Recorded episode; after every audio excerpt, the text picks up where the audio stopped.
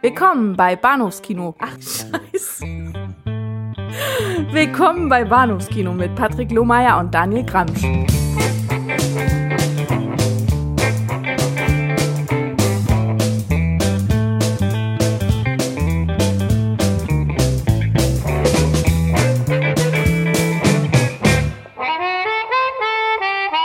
Hallo und herzlich willkommen zum Bahnhofskino Podcast. Mein Name ist Patrick und neben mir, um Gottes Willen, Ja, ganz selten. ein Geist. Hurra!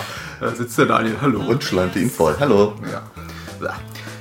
Nachdem wir uns von Ektoplasma befreit haben, können wir mit ankündigen und uns äh, ja, die frohe Nachricht verbreiten, dass wir uns hier zusammengefunden haben in, in Daniels Büro, so nennst du das, Ja, Spielzimmer würde ich es nennen. deinem Spielzimmer eingefunden haben, um einen äh, Audiokommentar einzusprechen zu Ghostbusters. Und äh, bevor sich alle freuen, sagen, ja, cool, der Paul Feig-Film mit, mit äh, Melissa McCarthy und Chris Wick. Nein, verdammt, ähm, wir sind alt. Wir gucken das Original von 1984. Wir sprechen über das Altersgerechtes, genau, über die äh, alte, das Original von Ivan Reitman aus dem Jahr 84 und freuen uns darauf. Genau. Gibt es noch was zu sagen im Vorfeld? Ich glaube nicht. Vielleicht nur, dass wir nach dem Gong, jetzt gleich ertönt, äh, anfangen. Der Audiokommentar setzt ein bei Erscheinen des, ich glaube, es ist die alte Columbia TriStar Lady, ja? Ja, genau. Okay. Ja. Mit der, mit der gruseligen Musik und in dem Moment, wo die eingeblendet wird, sprechen, fangen wir auch an zu reden. Und das äh, Ganze dann nach dem Gong. Also äh, viel Spaß. Letzte Worte, bevor es losgeht, Daniel. Ähm, nein. Und Da ist sie, die Ja. Columbia TriStar Lady. gute alte Zeiten, bevor vor der Akquise durch Sony. Nichts versaut. Alles gut. Genau. Und Ja, die, die, die, die Musik ertönt. Fand, fand ich damals schon ganz, ganz großartig. Ich habe den, den Film ja tatsächlich 1984, aber 85? Auf jeden Fall, ich habe ihn im Kino gesehen. Und äh, war auch schon im Vorfeld total heiß drauf. Und äh, ja, es fing an und ich fand es von vornherein super klasse. Das ist natürlich, das ist natürlich ein ganz, ganz super äh, Einstand mit dem, mit dem Löwen vor der, vor der Bücherei, der im Prinzip ein kleines bisschen auf den, auf den Terror Dog am Ende schon verweist. genau. Foreshadowing, ja. Ich glaube, es war damals auch noch nicht so Usus, zumindest war es, ist glaube ich wirklich Ghostbusters der erste Film, bei dem es mir so bewusst wurde, dass man da tatsächlich schon Filmmusik über das Logo gelegt hat. Also Ja, ja, ja, wenige Filme haben damit rumgespielt. Ich kann mich noch an, an, an Raiders erinnern, wo Spielberg das natürlich gemacht hat, also den ersten Indiana Jones Film, aber war schon cool. Ja. Und diese Szene war auch damals äh, schon, schon sehr gruselig. Ich habe so ein bisschen das Gefühl, wirklich viel gruseliger wird's nicht. äh, wird halt, es wird halt sehr fantastisch. Und ich erinnere mich, dass mein Vater zum Beispiel damals, wir waren irgendwie mit der ganzen Familie im Kino, äh, immer ein bisschen, bisschen ja, mokiert war darüber, dass eben die, die Geister ja, eher, eher ein bisschen aussehen wie Monster aus der Muppet Show. Und ähm, ähm, ja, er hätte halt mehr so, so Huibu mit, mit äh, rostigen Rasselketten erwartet. ähm, ja, aber hier den, den, den äh, Bibliothekarsgeist, den man ja an der Stelle noch, noch, noch nicht sieht tatsächlich. Ja, wie gesagt, das ist eigentlich das Einzige, was, was ähm, der Film bietet in der Richtung. Also dein Vater hatte so einen hohen Realitätsanspruch, dass er sich da richtig, richtig gehend gefreut hat, wenn dann später der, der Zombie-Taxifahrer oder der, der Geisterjogger auftauchen und sagt, Ja. das sind die Geister, die ich Der sehe." Geisterjogger ist aus dem zweiten, aber ähm, Verdammt. Ja, nee, aber tats- tatsächlich, ich glaube, glaube, zu dem Zeitpunkt hat er dann den, den Film auch schon völlig abgeschrieben. Das war, glaube ich, einfach nicht, war nicht sein Ding. Das war überhaupt nicht sein Ding. Ganz im Gegensatz, äh, Gegensatz zu, zu mir und meinem, meinem Bruder und vermutlich allen Klassenkameraden, weil wir fanden das eben so unglaublich toll.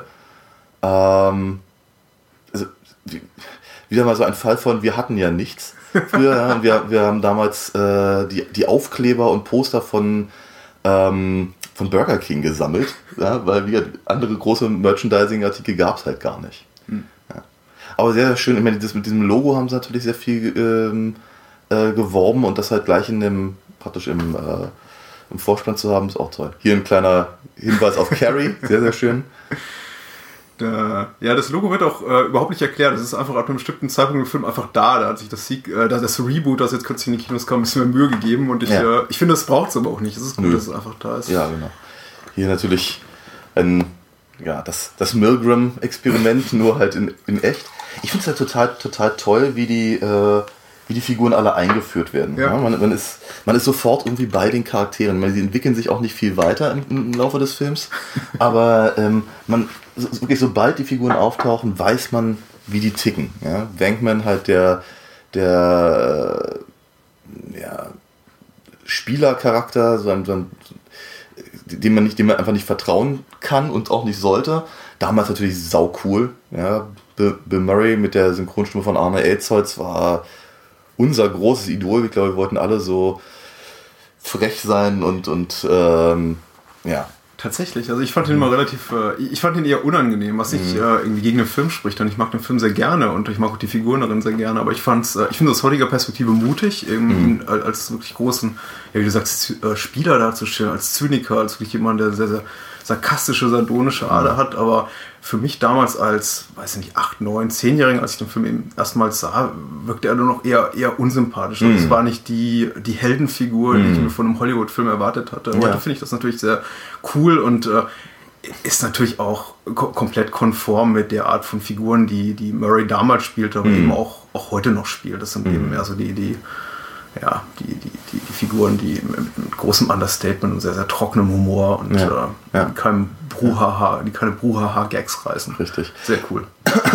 Und äh, was, was in, der, in der Szene äh, auch schon, schon klar wird, ist eben, dass, also zum einen, zum einen halt dieser, dieser, dieser, dieser Wissenschaftsanspruch, wenn natürlich auch eben aus einer, aus einer bestimmten äh, verkorksten Perspektive, ja, ähm, aber eben, äh, ja, wie soll ich sagen, also er ist, im, im Prinzip macht er ja das, ähm, was man eben tatsächlich von, von Leuten, die halt mit paranormalen Sachen rumspielen, im, im, im richtigen Leben erwartet, nämlich Leute be bescheißen, behumsen. Ne? Und das ist genau das, was er halt, was, was er hier ähm, äh, tut, um halt die das Mädel da flach zu legen.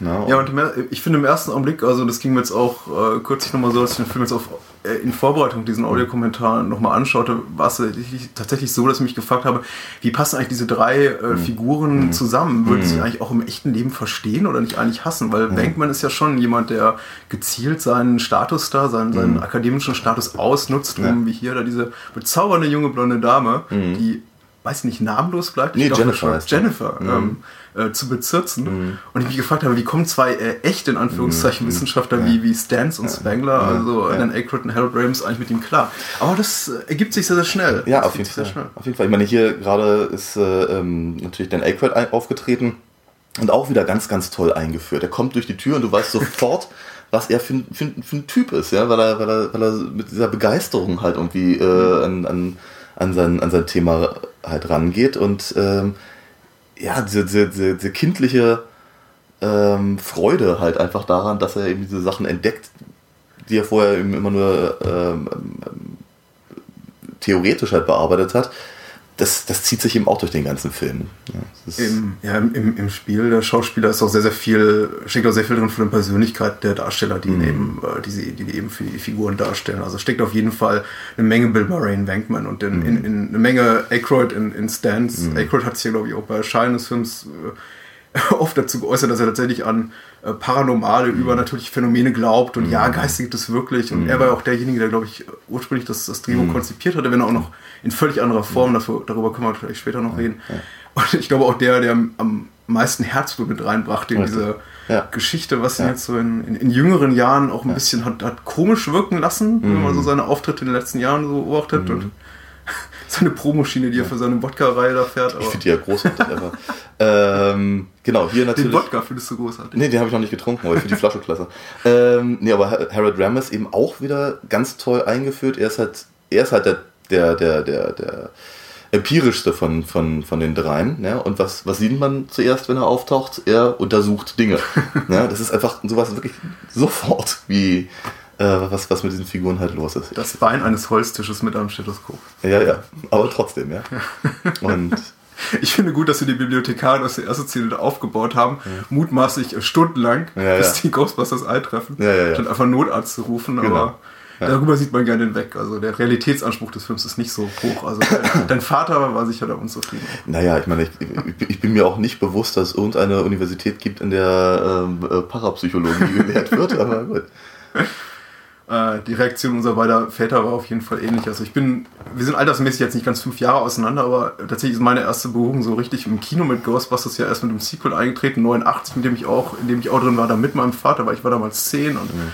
durfte nicht alleine rein und äh, mein Vater hat, glaube ich, eine ähnliche Reaktion gehabt wie, wie, wie dein Vater, nämlich mhm. dieses ganze, ach, ist so alles Quatsch und ähm, glaube ich, mir auch ein bisschen schwer getan mit der, mit der Tatsache, dass jetzt der Sohnemann eben solche Filme gucken will und nicht mehr nur noch äh, hm. Äh, die unendliche Geschichte und ja. ähm, Aristocats. Naja. Wobei die unendliche Geschichte ja nur auch fantastisch genug ist. Ne? Ich glaube, hm, ich, ja. ja. also ich denke, dass der, der, der Fantasy-Anspruch äh, hier bei Ghostbusters relativ hoch ist und sich natürlich gut einfügt in andere Filme, die halt so in diesem Zeitraum gemacht wurden. Ob es eben ja, Indiana Jones ist, was du schon gesagt hast, das Temple of Doom kam, glaube ich, im selben Jahr raus. Äh, oder was ich, Excalibur, worüber wir nicht gesprochen haben. Ja. Und äh, Dune kam im selben Jahr raus. Ja, ja das, oder E.T. ein paar Jahre vorher mhm. und so. Das ist, ich, glaube, das, ja, ich glaube eben diese, diese fantastische Schiene eben äh, auch so groß angelegt. Ne? Ja, also groß angelegt auf jeden Fall. Das ist ja ähm, auf jeden Fall, muss man sagen, sehr hochbudgetierter, professionell produzierter Studiofilm. Also ja. wir reden jetzt nicht irgendwie über so einen kleinen, genau. kleinen Underground-Hit, der sich jetzt sowas ganz Großem entwickelte. Ja. Ich glaube, Ghostbusters in dem Jahr, als er rauskam, war der zweit- oder drittteuerste Hollywood-Film in diesem Jahr, also ja. wieder Dune. Ja. Mit 30 den, Millionen Euro Dollar Budget. Genau, und das von den, das von den Leuten, die vorher Stripes gemacht haben. ja, und, äh, Auch ein, aber ein Riesenhit? Ja, oder, oder, oder Caddyshack. Ja. Mhm. Also, das ist ja. Ach, fanden wir das lustig damals. Der Schleim. Ja, Schleim ist toll. Ja. Ich glaube, das ist auch das, der, der Punkt wieder mal so, an dem, an dem Väter dann aussteigen mm. oder überhaupt Erziehungsberechtigte. Ja, aber wie er mit den Büchern da umgeht, ist einfach großartig. ja. Genau. Okay, die Bücher waren uns umgefallen. Ich weiß nicht, ob wir die, die Szenen beschreiben müssen. Die schlimmsten Audiokommentare sind solche, in der einfach da die, die Kommentatoren nach 5 äh, bis 10 bis 20 Minuten darin verfallen, mhm. äh, nur noch das, was sie auf der auf dem Bildschirm oder auf der Leinwand sehen, zu beschreiben. Mm. Aber vielleicht sollten wir ab und zu dazu erwähnen, worüber wir uns amüsieren. Auf jeden Fall. Denn lustig ist es ja. Ähm, ja, es hat, sich, es hat sich auch gut gehalten. Ich muss sagen, ich mag es halt tatsächlich auf Deutsch lieber. Ähm, vielleicht, weil ich damit irgendwie aufgewachsen bin und ähm, kann mich halt mit der englischen Fassung nur sehr, sehr schwer ähm, irgendwie ähm, arrangieren. Und mag es halt einfach gerne auf Deutsch. Genau, hier der, der schwebende Geist, der einzige, der wirklich aussieht wie ein Geist, wie man sich ihn damals so vorgestellt hat. Hm. Und sehr cool gemacht. Also ja. der, ein Effekt, der heute noch echt funktioniert. Ja man muss sagen, dass es äh, diese neuen hochauflösenden Videoformate, also ich möchte gar nicht wissen, wie der Film 4K aussieht, aber mhm. schon so auf, auf Blu-ray jetzt in Full HD, äh, einige Schwächen der Spezialeffekte offenbaren. Ja, mastered in 4K, ja, aber äh, nur, nur äh, dargestellt jetzt in, in einer normalen Full HD auf, auf Auflösung. Mhm. Also wenn man da irgendwie nitpicken will und ja. äh, dann entdeckt man die eine oder andere Schwäche. Ich finde ja. zum Beispiel, mir ist in einigen Szenen, späteren Szenen aufgefallen, dass da einiges nicht so ganz gut reinkopiert war, aber mhm. mein Gott, sieht heute echt immer noch fantastisch aus. Und ich meine, das Design der Geister ist sowieso über jeden Zweifel erhaben. Ich meine, so weit über jeden Zweifel erhaben, dass sie eigentlich selbst in dem äh, kürzlich erschienenen Reboot nicht maßgeblich etwas anderes versuchen, sondern eigentlich mhm. versuchen, die Szenen, die, die, die, die Geister, die hier schon funktionierten, ja. so gut wie möglich zu kopieren mit also, äh, computergenerierten Effekten. Ja, also in, in, dem, in dem neuen sind sie, sind sie menschlicher tatsächlich, habe mhm. ich so das Gefühl. Das finde ich auch ganz gut so. Ähm, ich mag das Design von dem, von dem neuen auch ganz gerne. Ja. Wir haben auf jeden Fall gleich die erste große Schocker-Szene. Also für mich oh ja. in, in, meiner ja. Erinnerung die erste und einzige wirkliche äh, Schockszene des Films, als ich mich da als äh, 8, 9, 10-jähriger Steppke, als ich den Film das erste Mal ja. sah, wirklich tödlich erschreckt habe. Ich konnte da auch lange Zeit nicht hingucken. Ich weiß nicht, ob dir aufgefallen ist, aber an dem, ganz, ganz, ganz spannend, an dem äh, Regal, im Bücherregal stand gerade Fiction. Mhm. Ja, was halte ich immer nicht für, für, für Zufälle, ehrlicherweise. Ähm, ja, aber Ghostbusters hatte mich schon sehr, sehr, sehr begeistert damals. Und hier haben wir gleich was äh, mit dieser Außenaufnahme, was auch so ein bisschen den Reiz des Films ausmacht und was auch, glaube ich, den Film so vor allem in der amerikanischen Seele und amerikanischen Kultur noch fester verankert hat. Das ist dieses, dieses New York-Feeling. Wir hm. haben unglaublich viele, äh, werden wir im Laufe des Films noch feststellen, unglaublich viele Aufnahmen wirklich on location, bei denen man eben auch ansieht, ganz eindeutig, dass sie nicht irgendwie in so einem Hollywood-Backlot gedreht wurden, sondern mm. tatsächlich an authentischen Schauplätzen in New York. Mm. Der Film äh, fühlt sich eben dadurch auch wirklich äh, sehr verhaftet an in einer, in, einer, in einer Realität, die ja über das hinausgeht, was normalerweise so die filmische Hollywood-Realität in den 80er Jahren war, nämlich meistens äh, ja. Sets. Und, genau. Ja. Aber deswegen hat man auch so ein hohes Budget, so ein großes, weil ist nicht billig, glaube ich, ganze, ganze Plätze und Straßenzüge New York abzusperren. Ja, und ich wollte gerade sagen, tatsächlich, im, äh, ich glaube, neben Ghostbusters hat mich in dem Alter und in dem Jahrzehnt nichts weiter so sehr begeistert wie vielleicht noch zurück in die Zukunft. Hm. Ähm, weil ich war ein großer Star Wars-Fan und äh, später habe ich dann logischerweise äh, mich auf Indiana Jones bezogen und fand andere Sachen eben auch natürlich rattendoll. Ähm, aber ich glaube, die beiden Filme habe ich, nachdem ich sie irgendwann mal auf Video hatte, so oft gesehen. Also teilweise wöchentlich, ja, weil ich einfach, äh, ich das so, Natürlich. So, so, so klasse fand. Natürlich wöchentlich, ja. Und, ähm, und ich muss auch ganz ehrlich sagen, ich meine, wie hat sie, wie, jetzt, wie der äh, Dean Jäger heißt er, glaube Ja. ich, ja, äh, macht sie ja gerade runter, weil, weil, sie, weil sie schlechte Wissenschaftler sind. Ähm, ich muss ganz ehrlich sagen, der Film hat mich dazu inspiriert, ähm, auf die Uni gehen zu wollen. Tatsächlich. Ja, in der Tat. Ich hatte, 1984. ich habe ich hab damals äh, wirklich gesagt, ich finde das, ich find das, so, ich find das toll, ich möchte auch gerne Wissenschaftler sein. Ne? Und dann hast du deine äh, erste Vorlesung am ersten Unitag und stellst fest, verdammt, ja, so, man sitzt nicht irgendwie zwischen den, zwischen den Seminarpausen auf einer Treppe, trinkt Ja. Schnaps aus einer Flasche mit seinem besten Kumpel und sagt, Naja. imitiert darüber, wie böse die Welt ist. Also ich möchte mal so sagen, an unserer Uni schon. Okay. Also was man hier an dem Dean sieht, also an dem Rektor und später, später auch an, an, vielen Nebenfiguren, also kle- kleineren Rollen, die man auch so in einem Film hier antrifft, ist, dass der Film eben durch die Bank auch wirklich gut und sorgfältig besetzt ist, Ja. worauf man, glaube ich, in vielen Produktionen keinen großen Wert legt. Das sind alles wirklich Charakterköpfe, die man auch äh, nach Ende des Films, nach, Abla nach, nach dem Abspann auch noch im Kopf behält. Und auch wenn sie manchmal nur so zwei, drei Dialogzeilen haben, auf jeden Fall im Gedächtnis äh, stecken bleiben. In inklusive der, der äh, Männer, die da rumwuseln und das äh, La- Labor oder Büro der, der Herren äh, Lehrräumen, die da mit Kopfhörern rumlaufen und alle möglichen Faxen machen im Hintergrund. Also, Ja. Lohnt die wiederholte Sichtung? Da kann man auch beim 10., 20. Mal noch was im Hintergrund entdecken. Ja. Ich finde schön, dass sie, dass sie erklären, woher das Geld kommt. ja, weil äh, der, der neue Film äh, nimmt sich zwar viel Zeit, um halt die, die Entwicklung der, der Technik ähm, zu zeigen und wie sich das praktisch äh, ja, weiter, weiter fortsetzt, was sie da bauen und so, aber sie sagen halt zu keinem Zeitpunkt, wie sie es eigentlich leisten können. Wobei zur Ehrenrettung des neuen Films, äh, es wird durchaus thematisiert, dass man sich dieses, äh, diese, diese Feuerwehr, diese Fire, Fire Station Ja. in, in, in Manhattan Nicht nicht leisten kann, kann, und deswegen ja. ins äh, benachbarte Ja. China-Restaurant umziehen Ja, muss. was eine nette Idee ist wohl. Eine nette Idee, aber etwas, was der Film nicht nötig hat. Hier ist die Maklerin auch sehr, auch ein sehr, sehr schönes Gesicht. Ja, ja, ja. Aber ich, ich finde diese Feuerwache auch so toll. Also ich glaube, ich, ich, also abgesehen davon, dass, äh, dass wir alle Wankman toll fanden, ich glaube, ich kann mich mit, mit Ray tatsächlich am, am meisten identifizieren. du, diese, diese Freude, da die äh, ähm, Stange runterzurutschen. Die erste Szene in der verstaubten Feuerwache ist, glaube ich, auch für die äh, Szene, in der es für mich äh, zum ersten Mal wirklich Klick macht zwischen den Figuren und wirklich so merkt, Mhm. okay, da, da, die funktionieren einfach so zusammen, die können gar nicht ohne einander. Ja. Irgendwie, äh, R- Ray mit dieser, dieser kindlichen Begeisterung, irgendwie Wankman mit seiner Stoik und äh, äh, äh, Spengler, Entschuldigung, und Wankman mit seiner sardonischen Ader, das passt einfach alles sehr, sehr gut zusammen. Mhm. Die, die, die, die, brauchen einander, die haben einander verdient. Im Guten wie im Bösen. Ja. Schönes Matte Painting von Ja. der New Yorker Skyline Ja. über dem Central Park. Ähm, sowieso effekttechnisch sehr, sehr charmant, muss ich sagen. Also äh, viele Filme leiden da auch im Laufe der Jahre. Ich meine, Ghostbusters ist jetzt über 30 Jahre alt und nicht alles hat sich so gut gehalten. Äh, in anderen Filmen dieses, äh, dieser Ära, aber ähm, Ghostbusters eben mit seinen handgemachten Tricks und äh, Mhm. sieht immer noch sehr, sehr hübsch aus. Ja. Bis vielleicht auf den Hund am Ende. Richtig, ja. ist ja noch, das Genau. dauert ja noch, bis wir da hinkommen. Ja, aber sie, sieht richtig hübsch aus, passt ganz gut in dem Moment, in dem Sigourney Weaver auftaucht. Ja. Weil, ja, sie, ähm, das war, glaube ich, zwei, zwei Jahre vor äh, Aliens. Zwei Jahre vor Aliens Ja, ja, genau. und fünf Jahre nach Alien. Ja. Auf jeden Fall der größte Kinostar, also die im, in, in, in diesem Film. Ich meine, es gibt eine Menge Stars in diesem Film, aber eben eher bekannt aus äh, Funk und Fernsehen und weniger von Kinoleinwänden. Also klar, Stripes gab es vor, du hast ja mal Beispiele bereits erwähnt, aber ich glaube, Sigourney ist für den Film, äh, ich, ich nenne sie beim Vornamen, wir sind per Du, Ja.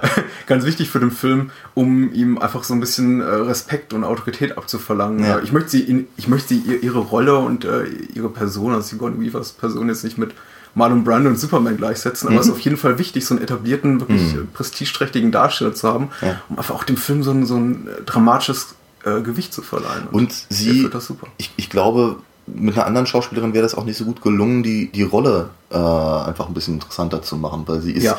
sie ist natürlich eigentlich eher, ne, ja, sie, sie, sie ist halt vor allem dazu da, um den Plot irgendwie voranzutreiben und damit Wenkman was zum Angreifern hat. Ähm, und das ist, das, das, das hätte eben auch nach hinten losgehen können, ja, aber da sie eben eine, eben die, die auch zumindest am Anfang, bis, bis, bis Winston, also ähm, ähm, Ernie Hudson auftaucht, die, ähm, die Figur, die im Prinzip die Perspektive des Zuschauers einnimmt. Ja. Und auch sehr schön zusammenspielen mit Rick, Rick Moranis, der ungefähr zwei Köpfe kleiner ist als Ja, aber Rick Moranis ist so klasse. Sigourney Weaver neben, neben Gina Davis, eine der, der äh, legendären großen Frauen des Hollywood-Kinos der 80er Jahre. Ich glaube auch irgendwie so um die 1,80 groß. Und ich glaube, deswegen war immer für sie ein bisschen schwer, äh, Rollen zu finden, neben einigen Stars wie ja, Tom Cruise und Stallone, die ihr wahrscheinlich nur bis ans Kinn gehen. Ja. Aber hier super, denn Murray ist groß genug. ja. Eine meiner liebsten Gruselszenen als äh, Kind. Äh, definitiv nicht der große Schocker, wie die äh, Geisterbibliothekarin die haben in der, in, der, in der Fresse explodiert, aber auf jeden Fall so, glaube ich, auch der erste Trick, bei dem ich wirklich fragte, wie haben die das gemacht? Dieses Ja. ganz vibrierende Eierschachtel, sehr, sehr schön mit der ominösen Musik, mit dem Score von Elmar Bernstein da, darüber. Sehr, sehr, sehr gruselig. Ja. Und äh, tatsächlich für mich als, als Kind unbegreiflich, wie, wie das eben geschafft haben, dass da irgendwie Ja. auf, auf, auf Kacheln die Eier braten. Genau. Und im Hintergrund der Stay Puft Marshmallow Mann auf den Marshmallows. Genau. Ja. Ja. Auch hier schönes Ja. Foreshadowing. Ja, davor, da, davor hatte ich dann aber auch tatsächlich als Kind immer ein bisschen Schiss, dass, dass auf einmal irgendwas in der Küche anfängt zu brutzeln. Oder dass, dass äh, ich habe mich dann te- teilweise auch nicht mehr getraut, den Kühlschrank aufzumachen. Also das ist, äh, ja, ja. Hast du, hast du ein Trauma davon getragen? Gab's, ist, ich meine, es gibt diese Filme, ich erinnere mich da auch an, an zwei, drei in meiner Vita, die mich im, im, in jungen Jahren sehr, sehr erschreckt haben. Aber ist Ghostbusters für dich auch so ein Film, wo es tatsächlich Szenen gab, die ich bis abends. Hier, hochauflösend sieht man die Glühbirne, sehr, sehr schön, muss Ja. ich sagen, im, im Maul des Hundes. Ja, ja. Egal, Ja. sei es drum. Äh, ist, ein, ist Ghostbusters ein Film, der dich auch so ein, zwei Szenen noch raus ins Bett abends verfolgt haben? Ja, ja. Also gerade später die, die Szene, wenn, wenn äh, Dana ähm, ja im Prinzip von, von Suhl angegriffen wird und, Mhm. und äh, die, die, die, die Hände aus, der, aus dem Sessel kommen. Das war was. Und die Bibliothekarin ehrlicherweise auch. Ja.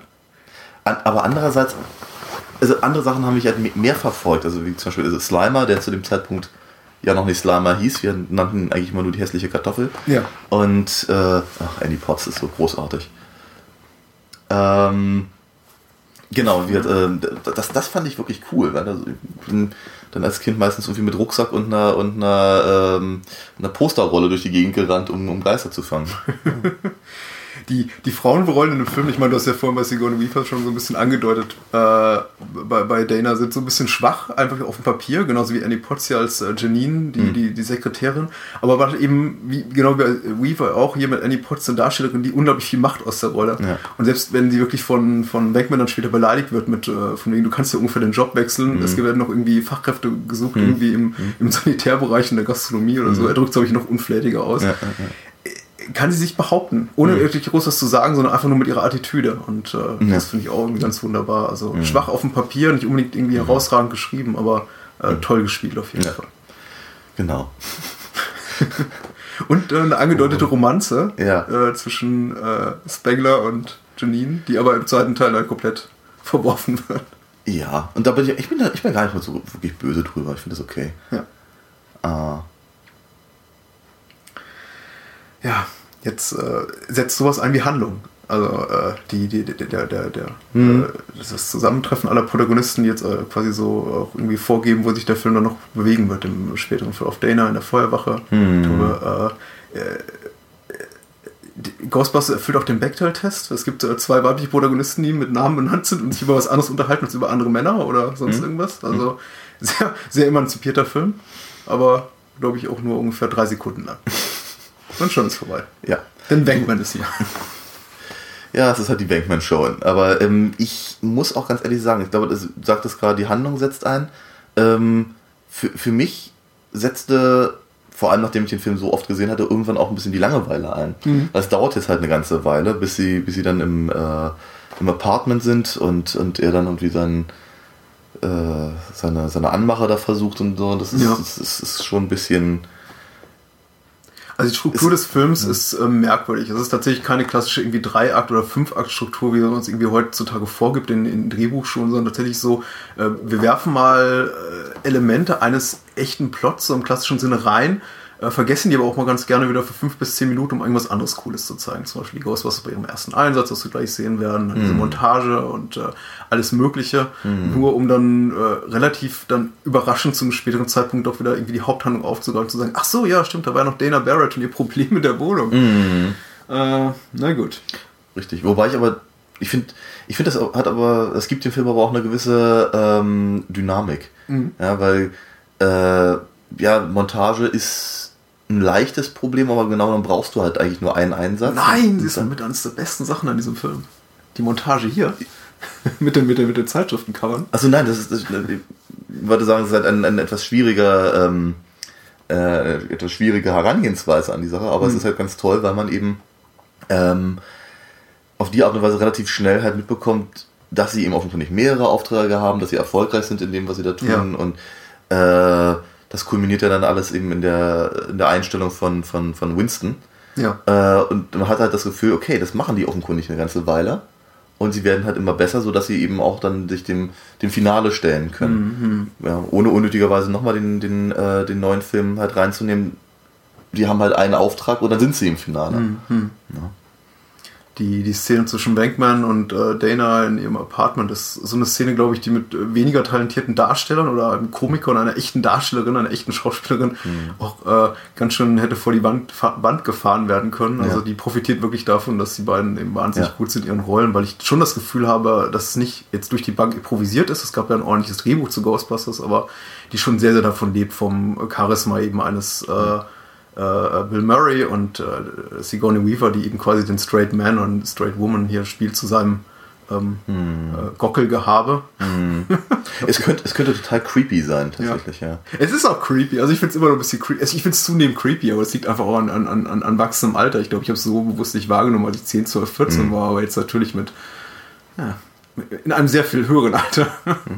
Finde ich das Ganze schon so ein bisschen unangenehm und äh, denke auch, das ist so eine der Szenen, die man in der, in der heutigen Verfilmung desselben Stoffes wahrscheinlich entweder streichen oder massiv umschreiben würde. ja. Oder zumindest kürzen.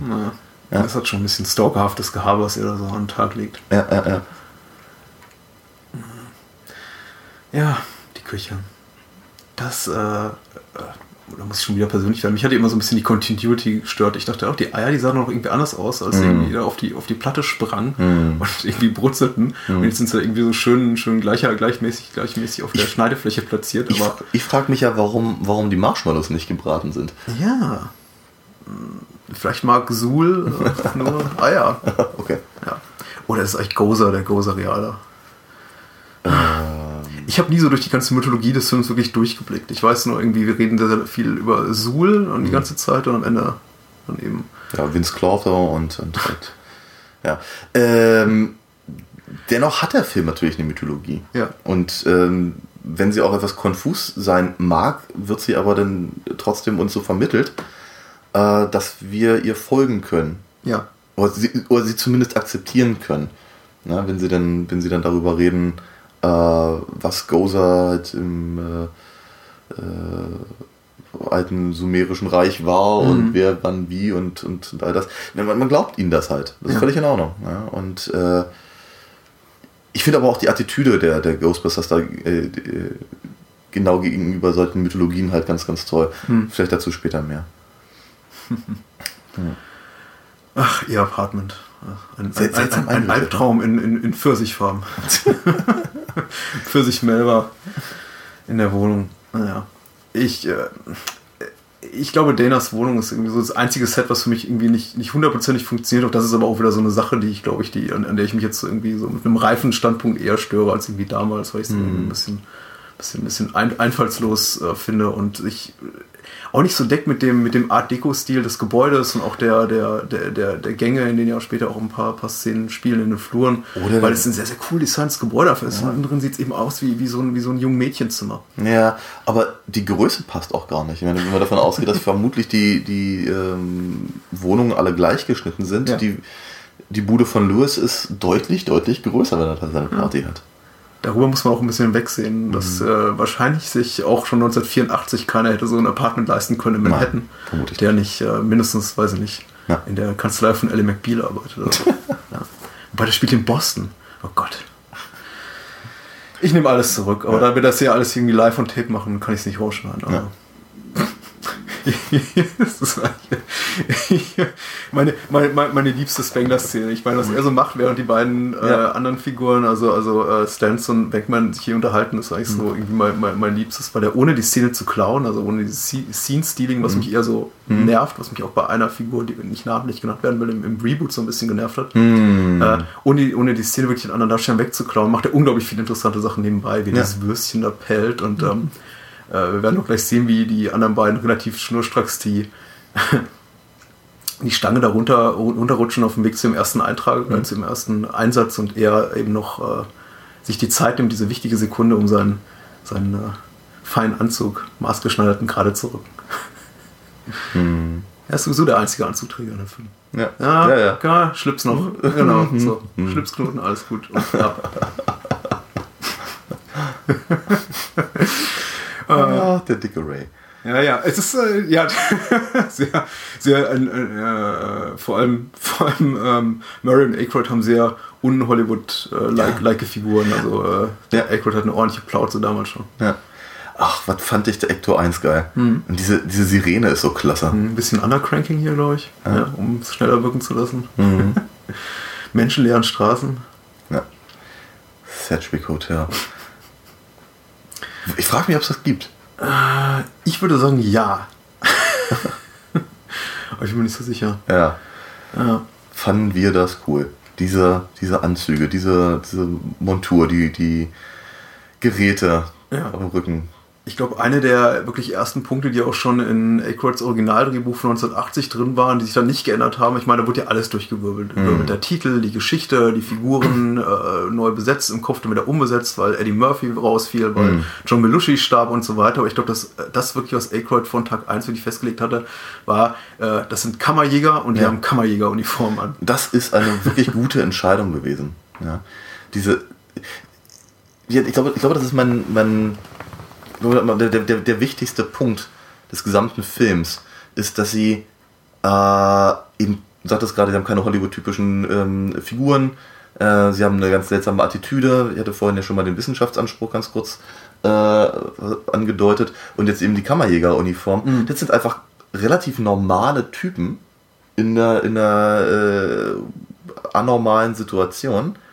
Aber sie zeigen, dass das eigentlich jeder, jeder machen kann. Ja. du musst kein, du musst nicht irgendwie der, der Auserwählte sein, ja, oder geboren, um das Schwert zu führen, um mal auf Excalibur zurückzukommen von neulich. Aber ähm, ja, sondern das sind, wie, wie, wie Winston später sagt, ja, äh, was hat er, ähm, äh, wir haben, wir haben die, wir haben die Mittel und wir haben das Talent. Ja.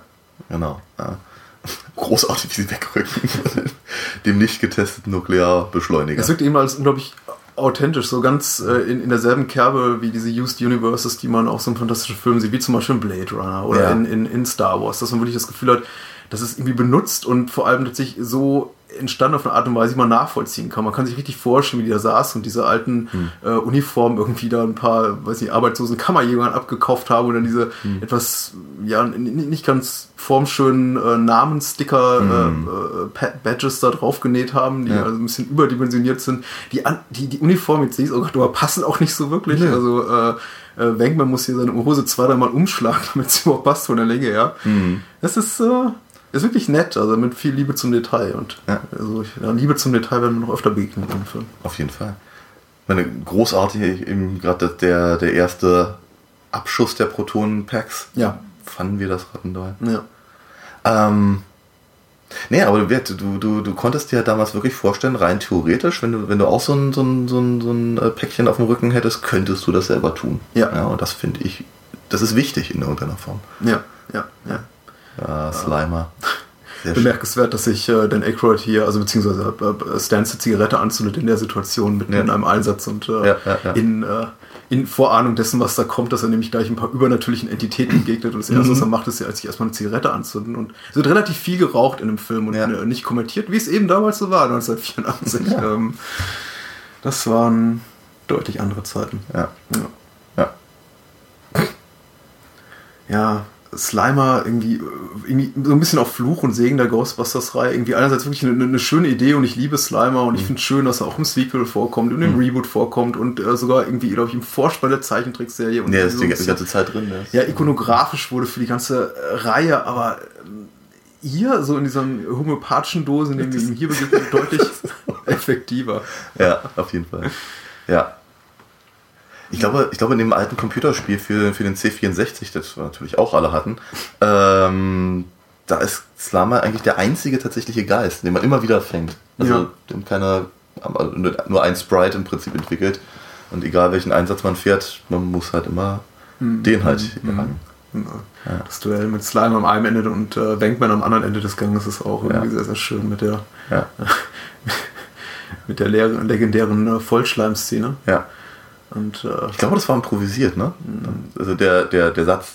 der Satz war improvisiert und äh, ich meine mich daran erinnern zu können, nachdem ich den Audiokommentar mal gehört hatte vor einigen Jahren, dass äh, äh, äh, Reitman damals kommentierte, dass in der deutschen Fassung die einzige, äh, die, die, die deutsche Fassung seines Wissens nach die einzige Synchronfassung ist, die sie richtig hinbekommen hat, mit dem äh, ähm, er hat mich vollgeschleimt. Nee, er äh, schleimte mich voll. Er schleimte mich voll. Genau. Und äh, sich bis dahin keiner äh, traute, beziehungsweise in anderen Synchronfassungen keiner traute, irgendwie aus dem Wort Schleim Verb zu machen. Ja. Aber ähm, Ja, ja. hey, danke Arne Elsholz.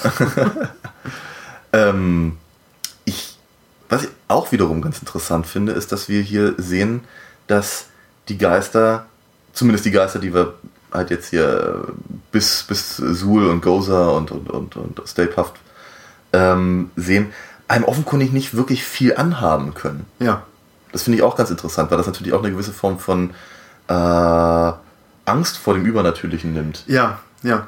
Das Einzige, was hier passiert, ist, dass du halt mit Ektoplasma vollgemanscht wirst. Also bis, bis, bis wirklich zum Auftauchen von Gozer und den Hunden und seinen Hunden äh, ist tatsächlich so, dass auch äh, ganz New York die, dass das inflationäre Auftreten von Geistern fast schon so mit einer Art, äh, äh, das ist eine Partyfeier-Reaktion und äh, da wird dann irgendwie auf dem Cover von Time und vom The Atlantic und so in dieser Montage und später noch Szenen darüber berichtet, dass überall Geister auftauchen und plötzlich die Geist, Geisterjäger eben hochbeschäftigte Menschen sind und extrem populär. Und überall sind Geister. Und äh, die New Yorker haben nichts Besseres zu tun, als zu sagen, yeah, gibt uns mehr, gibt uns mehr Geister hier, gibt uns mehr Geister. Ähm, äh, und ich weiß, also ich meine, das ist, glaube ich, irgendwie auch so ein Punkt, an dem vielleicht irgendwie so diejenigen, die 10, 15 Jahre oder eine ganze Generation jünger sind, als, wir irgendwie anfangen würden, nicht zu picken und sagen, ja, warum eigentlich? Das Ganze ergibt überhaupt keinen Sinn. Also die ganze irgendwie, äh, die, die, die Figuren reagieren nicht so, wie echte Menschen reagieren würden im Film, aber äh, mir gefällt es gut und ich bin Ich- sehr gern ich- bereit, darüber wegzusehen. und- Weißt ja, du, ich ich denk- denke auch so niedlich. Ja, aber ich denke, ich denke, das ist auch, auch ähm, das ist ein ganz wichtiger Punkt, dass, äh, dass, äh, dass, dass die, dass sie eben so, ja, ja, der, der Wein, der da durchläuft, ja, oder Ketchup fast, Ja. aber jedenfalls, ähm, aber ich glaube, dass, dass eben die Ghostbusters innerhalb des Films so populär werden, ist auch wiederum ganz wichtig, weil es sich eben in den, äh, weil sich in den, in den Gegensatz äh, stellt zu anderen Filmen, die mit dem Übernatürlichen zu tun haben. Ja. ja du hast halt sonst, also ob es nur Harry Potter ist oder irgendwas anderes, sind immer irgendwelche Geheim, Geheimgesellschaften oder, oder, oder was, was, was, was äh, im, im, im Hintergrund der realen Welt lauert und nur einer äh, ist, ist, ist auserwählt, um dann da äh, ja, das ist eben. Und, und hier, das ist halt einfach, ja, das ist halt äh, wie. Ich glaube, die Geschichte, ja, Es ist, es ist halt einfach viel, viel deutlicher in, in diesem New York-Feeling und in dieser, in dieser Realität ver, verhaftet.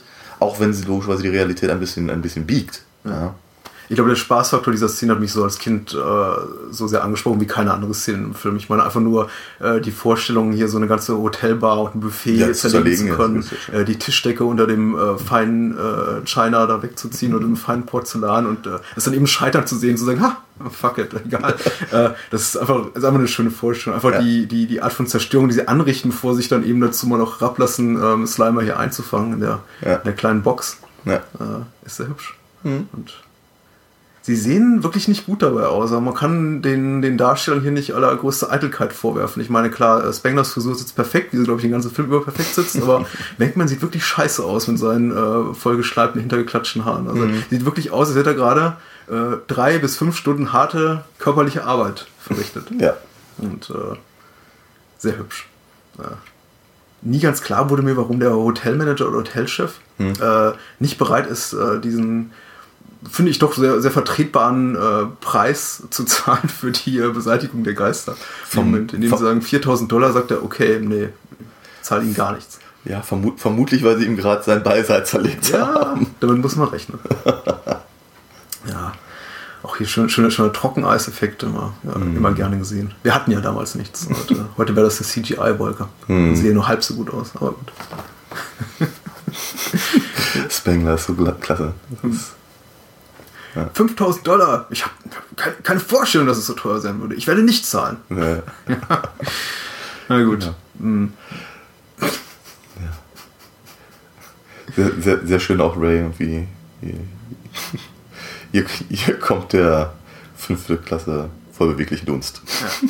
Als ob jemand das damit anfangen könnte. Jetzt noch das Logo da, taucht auch aus, aus dem Nichts, sehen wir in einer, einer mhm. Nachrichtensendung und die, äh, glaube ich, sehr beliebte, bei Freunden des Films sehr beliebte Montage fängt an, in der wir eben so das, ja. die, die großen Leistungen der Ghostbusters sehen. Sehr ja. schön auch der Passant im Hintergrund, der auch, äh, um mal wieder irgendwie äh, äh, Ivan Reitman aus dem Audiokommentar zu zitieren, wirklich nicht so geplant war, sondern der sich einfach nur reinstellt und dachte, hey, ja. filmt dir jemand? Ja, ich guck mal in die Kamera. Ja, sehr cool.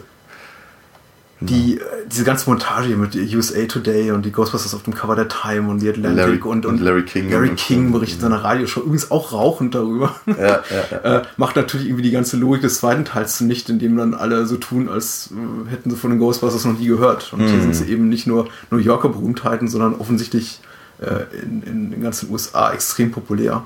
Na, ich glaube, das, das, das Problem im zweiten Teil ist ja nicht, dass sie davon nicht gehört hätten, sondern dass es eben dass eben einfach keine Geister mehr auftauchen und keiner sie braucht. Ja, und die Stadt äh, New York sich nach den Heldentaten der Ghostbusters entschlossen hat, die zu verklagen. Ja. ja, ja Weil halt zu viel äh, Marshmallow-Klatsche, genau, überall auf den Straßen. Sehr merkwürdig, sehr mhm. merkwürdig. Aber gut, äh, über das äh, Sequel wird vielleicht an anderer Stelle mal zu reden sein. Ja. Äh, wie gesagt, ich habe einen Softspot dafür, weil es der erste Ghostbusters-Film ist, den ich im Kino gesehen habe, mhm. äh, vor dem Reboot, das jetzt kürzlich rauskam und äh, ich mich äh, scheckig gegruselt habe, aber ja. nichts geht über den ersten Teil. Ja, auf jeden Fall. Ich meine, ich mag den zweiten auch ganz gerne. Ich mag auch die Zeichentrickserie und äh, ich mag auch das, das, das Reboot und ich mag die Computerspiele größtenteils. Ähm, ich, ich mag einfach das ganze Franchise sehr, sehr, sehr, sehr gerne. Ja. Jetzt ist der, der, der erste Moment aufgetaucht, betretenen Schweigens in unserem Audiokommentar. ich, ich genieße einfach diese, diese, diese Montage. Ja, ich habe äh, ich, ich hab mich ein bisschen schwer getan mit der Montage, weil es gegen Ende immer, immer weniger Sinn ergibt. Am Ende kommt da dieser, dieser, dieser kleine, wird dann eingeblendet, das äh, Zeitschriftencover oder Tageszeitung-Cover mit der, mit der Super-Diät der Ghostbusters, wo man eben sieht, dass die Schlagzeilen immer absurder werden, sich ja. gar nicht mehr beziehen auf ihre geistige Aktivitäten, mhm. sondern eben auf irgendwie ja. neue, neue Ernährungspläne und dann kommt diese... Mir ist nie aufgefallen, dass er, dass er, dass er so ein, so ein, so ein Prince-Jacket da anhat. die ist hochgradig. Ich glaube, er soll König Ludwig sein. Ah, okay. diese, diese Traumsequenz mit Ray, ähm, ja, beim äh, angedeuteten Kunilingus, genau, ja. mit der Geisterentität. Ja. Und Winston taucht auf. Wir haben ja. gerade mal 45 Minuten zugebracht und äh, der vierte Ghostbusters taucht, Ghostbuster taucht auf. Den sie aus der, ähm, aus der Werbung dafür komplett rausgelassen haben. Das tauchte auf keinem, auf keinem Poster auf und äh, ja. der Name wurde immer erst sehr, sehr spät genannt. Was schade ist, weil er ist eine, ist eine total wichtige Figur. Sagte ja vorhin, vor seinem Auftauchen muss Sigourney Weaver das halt im Prinzip übernehmen und jetzt ist er halt der, ähm, der, der Arbeitertyp im Prinzip, der, mhm. ähm, der eben keinen, keinen wissenschaftlichen Hintergrund hat, ähm, der einfach nur einen Job sucht und der im Prinzip ja, wie ich gesagt habe, einfach, einfach nur so, so, so ein Protonpäckchen umschnallt, offenkundig innerhalb von ja. ein paar Tagen Training bekommt und dann einsatzfähig ist und entsprechend halt wieder die Perspektive des Zuschauers mhm. einnimmt. Ja, man sollte auch meinen, dass Bewerber ihnen nach der Publicity, die sie hatten, in die, in die Bude einrennen. Aber anscheinend Ja. interessiert sich nur Winston, äh, Mhm. gespielt von Ernie Hudson, für, für den Job. Und äh, auch ein bisschen überraschend. Aber gut, in der internen Logik des Films durchaus verzeihlich. Ich finde, äh, Ernie Hudson hat sich ja immer so ein bisschen als das, äh, nicht Opfer des äh, Franchises dargestellt, aber immer so ein bisschen als der Leidtragende. Ich habe ehrlich gesagt seine Rolle, ihn als Schauspieler, aber auch seine Rolle, dieses Winston, eigentlich immer mit, mit du- durchaus respektvoll betrachtet und Ja. genau wie du auch immer als wichtigen äh, integralen Bestandteil der Reihe und vor allem in dieses Films betrachtet. Äh, Ich kann aber seinen Unmut natürlich darüber verstehen, dass er schon so ein bisschen das vierte Rad am Dreirad ist, des Ja, äh, ja, ja. glorreichen Triumvirats hier des äh, populären Ja, SNL-Casts. aber stell, aber stell dir mal vor, Eddie Murphy hätte das tatsächlich genommen, der hat den Film komplett, komplett übernommen und anders Ja. gestaltet. Das hätte ja, nicht funktioniert. Ja, ja. Also der, die, der ursprüngliche Plan war ja, die ursprüngliche Konzeption war ja äh, drei Geisterjäger und einer davon gespielt von John Belushi. Dan Aykroyd war schon immer dabei, Teil der Besetzung und der dritte hätte Eddie Murphy sein sollen. Mhm. Eddie Murphy kein Interesse, John Belushi dann irgendwann tot und äh, John Candy hätte, glaube ich, die Rolle von Rick Moranis spielen sollen. Ja, stimmt. Und da hat sich dann eben einiges geändert und geändert ist es eben so und Ernie Hudson, so zumindest sagt er zum Nachgang in Interviews, sagt er, hat ja nur den, für den Film unterschrieben, weil man ihm quasi die äh, komplette Eddie Murphy-Rolle zugesprochen hätte oder versprochen hätte. Mhm. Und nachdem Bill Murray zum Cast gestoßen war, hätte man dann ihm, ihm einige Dialogzahlen, die für ihn geplant gewesen sind, weggenommen. Okay. Wobei ich jetzt auch, wenn ich mir so die Szenen mit Wankman, also Bill Murray, betrachte, wobei ich mich da eben auch frage, welche das hätten sein sollen. Ja, er hat eigentlich nicht. Mhm. überwiegend in, äh, ist überwiegend in seiner Rolle jetzt eben halt als, als Gründungsmitglied und äh, ja, als potenzieller zukünftiger Partner von Dana hier zu sehen. Ja. Als Love Interest. Ja. Wir hatten hier übrigens gerade ähm, eine, ja, die, die Mythologie-Exposition, Ja. die ähm, ja, nicht, nicht ganz unwesentlich ist für den, für den, für den Schluss. Äh, wird auch nochmal aufgegriffen. Also wenn man es wenn man's verpasst hat, kriegt man später nochmal eine Chance. Ähm, genau, ansonsten hat das wirklich nicht, nicht viel anderes da zu tun. Ich wollte noch gerade zu äh, Ernie Hudson sagen, er hatte sich ähm, beworben, um Winston auch in der Zeichentrickserie zu sprechen. Ja. Das ist der Einzige, der halt da mitmachen wollte, aber sie haben, haben lieber Arsenio Hall genommen.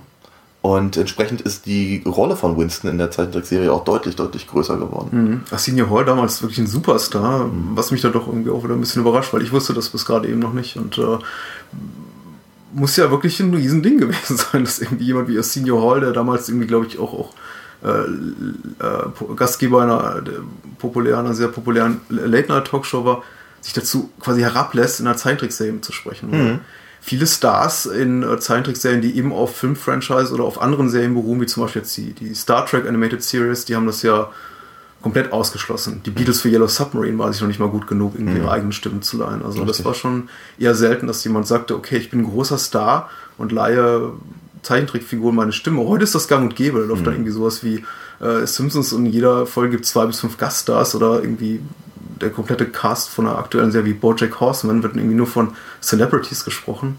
Aber damals überraschend. Ja. Ja, ja, ja. Und wieder wird geraucht. Ja.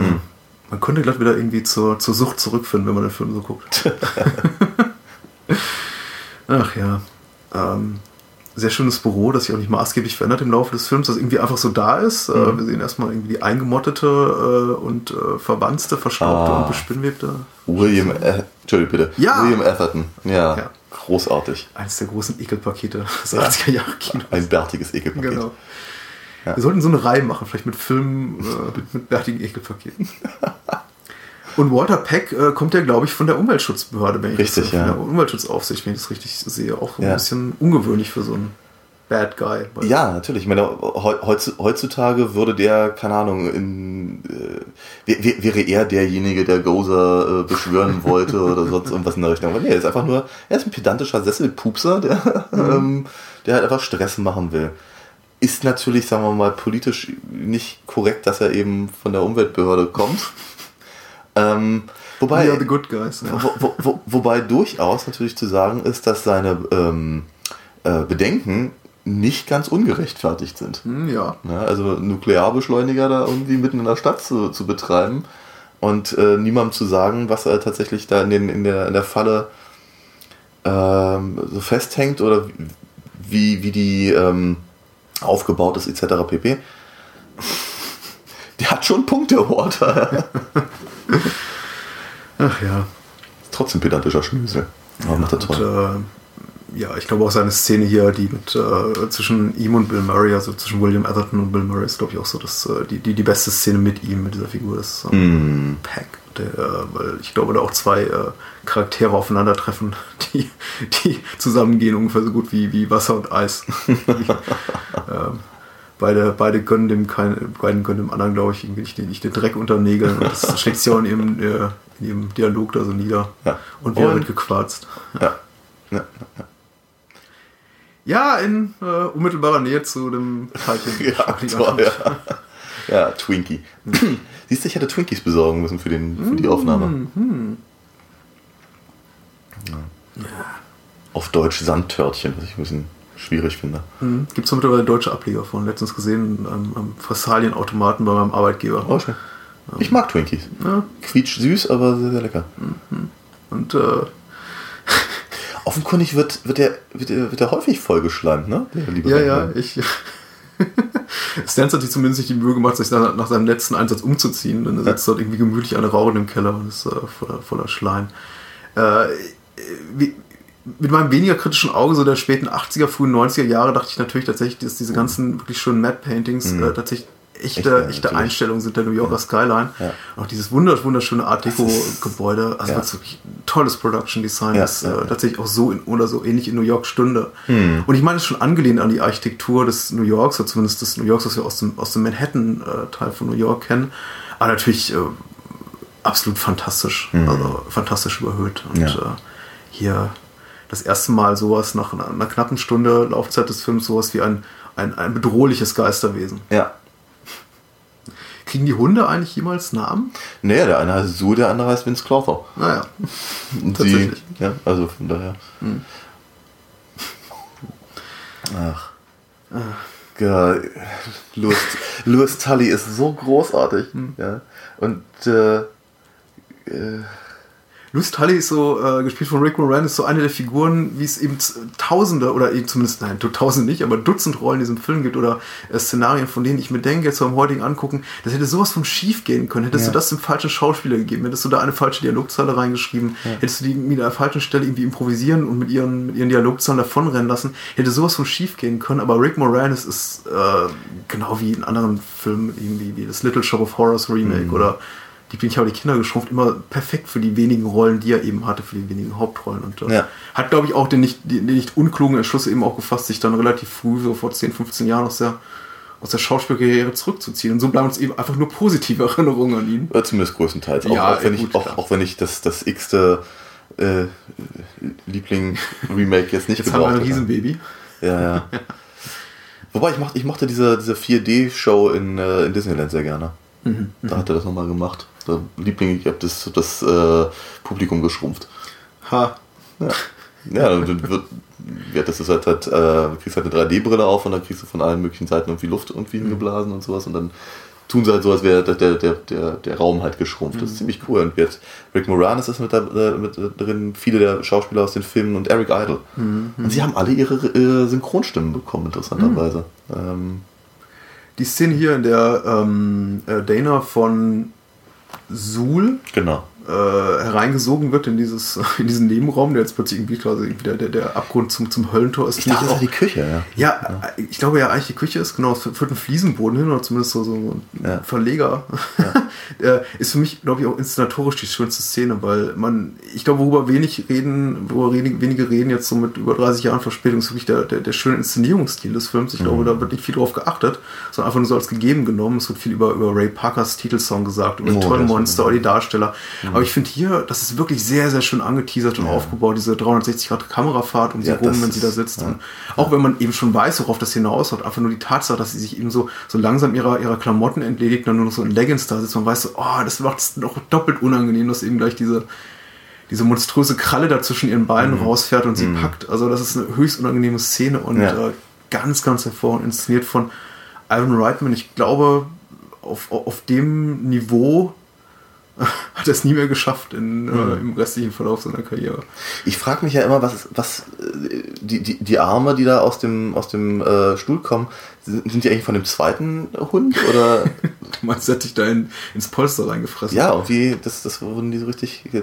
Ah, wieder. Louis und seine, seine Finanztipps bei, mhm. bei der Party, die er für seine Kunden gibt, damit er sie von der Steuer absetzen mhm. kann. Das ist so so jämmerlich, aber Rico Moranis geht da mit einem, einem Elan ran, diese, diese, Rolle bis zur Selbstaufgabe, ist das Gefühl. Ja.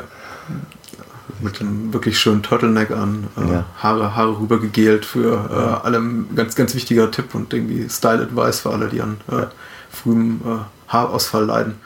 Ja. Wirklich, ja. Und, und trotzdem irgendwie niemals so diese Schwelle überschreiten zur absoluten Karikatur. Ich meine, mhm. er ist äh, ein witziger Typ und er ist so lächerliche Gestalt, absolut, genauso wie seine Partygäste, muss man mal sagen. Ja, ja, ja. Irgendwie äh, Flaschenboden, dicken Brillengläsern und äh, ähnlichen, die ähnliche Looks haben wie er, auch alle so ein bisschen entweder zu groß, zu dünn, zu fett äh, oder sonst was. Ja. Aber immer noch so, dass man sagt, es könnte tatsächlich irgendwie, die könnten tatsächlich ja. unangenehmen Gestalt vielleicht auch mal auf einer Party begegnen, wo du eingeladen bist, wo ich eingeladen bin.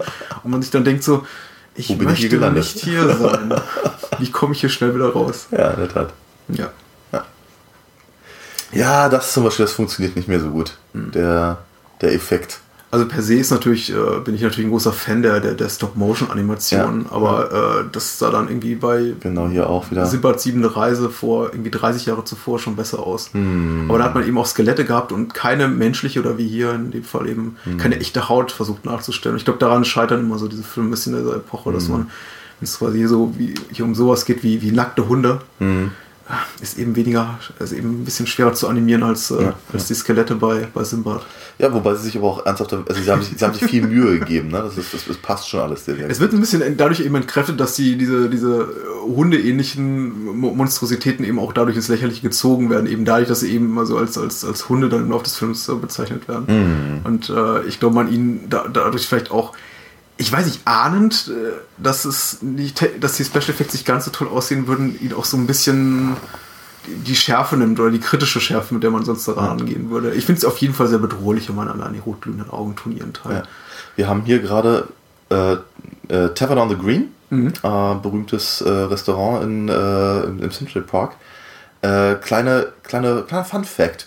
Ähm, in der, in der Grusel-Groschenheft-Reihe Larry Brandt war da drunter ein, ein äh, im Prinzip so eine Art Akte X-Büro. Ja. Und ähm, die ja, das fand ich irgendwie ganz, ganz klasse, dass ich das halt da damals gesehen habe, weil ich habe die Serie, diese Groschenhefte halt viel gelesen.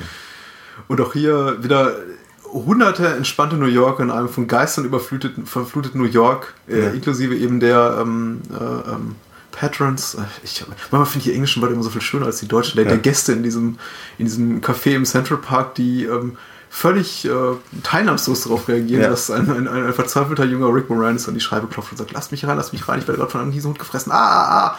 Und sich dann irgendwie abwenden, nur um weiter zu dinieren. Ja. Äh, sehr, sehr hübsch. Hm. Auch hier die Partygäste noch vergleichsweise cool, trotzdem, was sie gerade gesehen haben. Hm. Ah, ja. ja. Genau. Sexy Dana. Ja. Gut. Ja, ja, ja. Auch sowas, das in die Hose hätte gehen können, hätte man da nicht Sigourney Weaver, oh. die das alles sehr gut verkauft. Bist du der Schlüsselmeister? Mhm. Nicht, dass ich wüsste. Aber es schaltet sehr schnell. Also die äh, Szene wird nicht für den humoristischen Effekt ausgewälzt, dann denkt sie vielleicht beim zweiten Mal, okay, das mache ich jetzt anders.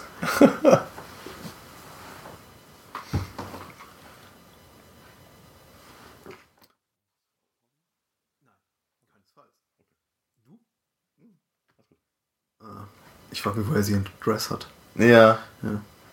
Und für welchen Anlass? Ja, ja, gut. Aber das ist eben wie mit den äh, mitwachsenden Hosen des Hulk. Äh, ich glaube, so stellt, man, so stellt man da nicht in Frage. Ja, Sigourney Weaver als Suhl immer so auf der Grenze dazu, ein bisschen, ein bisschen Brust zu zeigen oder irgendwie das Dekolleté zu tief werden zu lassen, aber immer so irgendwie so, so kurz davor. Da fängt sich dann noch irgendwie das, das Leibchen. Mhm. Und äh, neben der Szene mit dem angedeuteten Kunilingus bei, bei Stans auch so, glaube ich, die Szene, die, wenn dann meine Eltern neben mir auf der Couch saßen, mir das Ganze auf Video geguckt haben, auch immer so ein bisschen die Szene, in der mir dann gesagt wurde, so, muss das sein? Was gucken wir da eigentlich? Bist du eigentlich alt genug dafür? Übrigens nicht Kunilingus, sondern Fellatio. Oh, Fellatio. Entschuldigung. Ja, ich war ja schon einen Schritt weiter ja, soll ja jeder auf seine Kosten kommen. Ja. Ach ja. Äh, sehr, sehr schönes Bett. Ich meine, ich habe vorhin so ein bisschen über, über, über das junge Mädchen äh, äh, Dekor von, von Danas Wohnung äh, gespottet mit diesen irgendwie mintgrünen, äh, für sich melberfarbenen äh, Inneneinrichtungsdingern, die da rumstehen. Aber ähm, äh, muss sagen, so funktioniert es jetzt ganz gut, weil ich sehr, sehr damit bricht, mit dem, wie jetzt ihre Figur erscheint, nämlich Ja. als äh, verrucht, verkommen und von Dämonen besessen. Und da wird das Ganze natürlich irgendwie so richtig schön deplatziert und Und mit einem Wankman, der deutlich überfordert ist von, obwohl er vorher so, so große Sprüche gerissen hat. komm, hier. Deswegen wollte ich nämlich gerade Pause machen, damit wir was zu trinken holen können. Nee, wir brauchen kein Trinken. Du kannst deinen Wodka alleine trinken. Ach, Menno.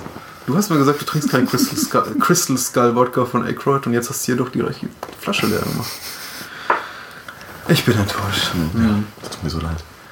Ja, ja, ja. Ich glaube, äh, Sigourney Weaver, um hier mal ein bisschen Kaffeesatz zu lesen, zu spekulieren, hat, glaube ich, äh, sehr viel Spaß gehabt äh, an, an, an der Rolle, weil man eben sich so ihre Vita bis zu dem Zeitpunkt durchliest, in der sie primär äh, Figuren gespielt hat, die eigentlich immer so die Fassung bewahren mussten oder sehr autoritär wirkten in ihren Rollen zumindest und äh, nur selten irgendwie sowas wie äh, Wahnsinn oder Schwäche zeigen durften. Und hier ist sie eben irgendwie komplett, komplett am Durchgeknallt, Durchdrehen. Ja.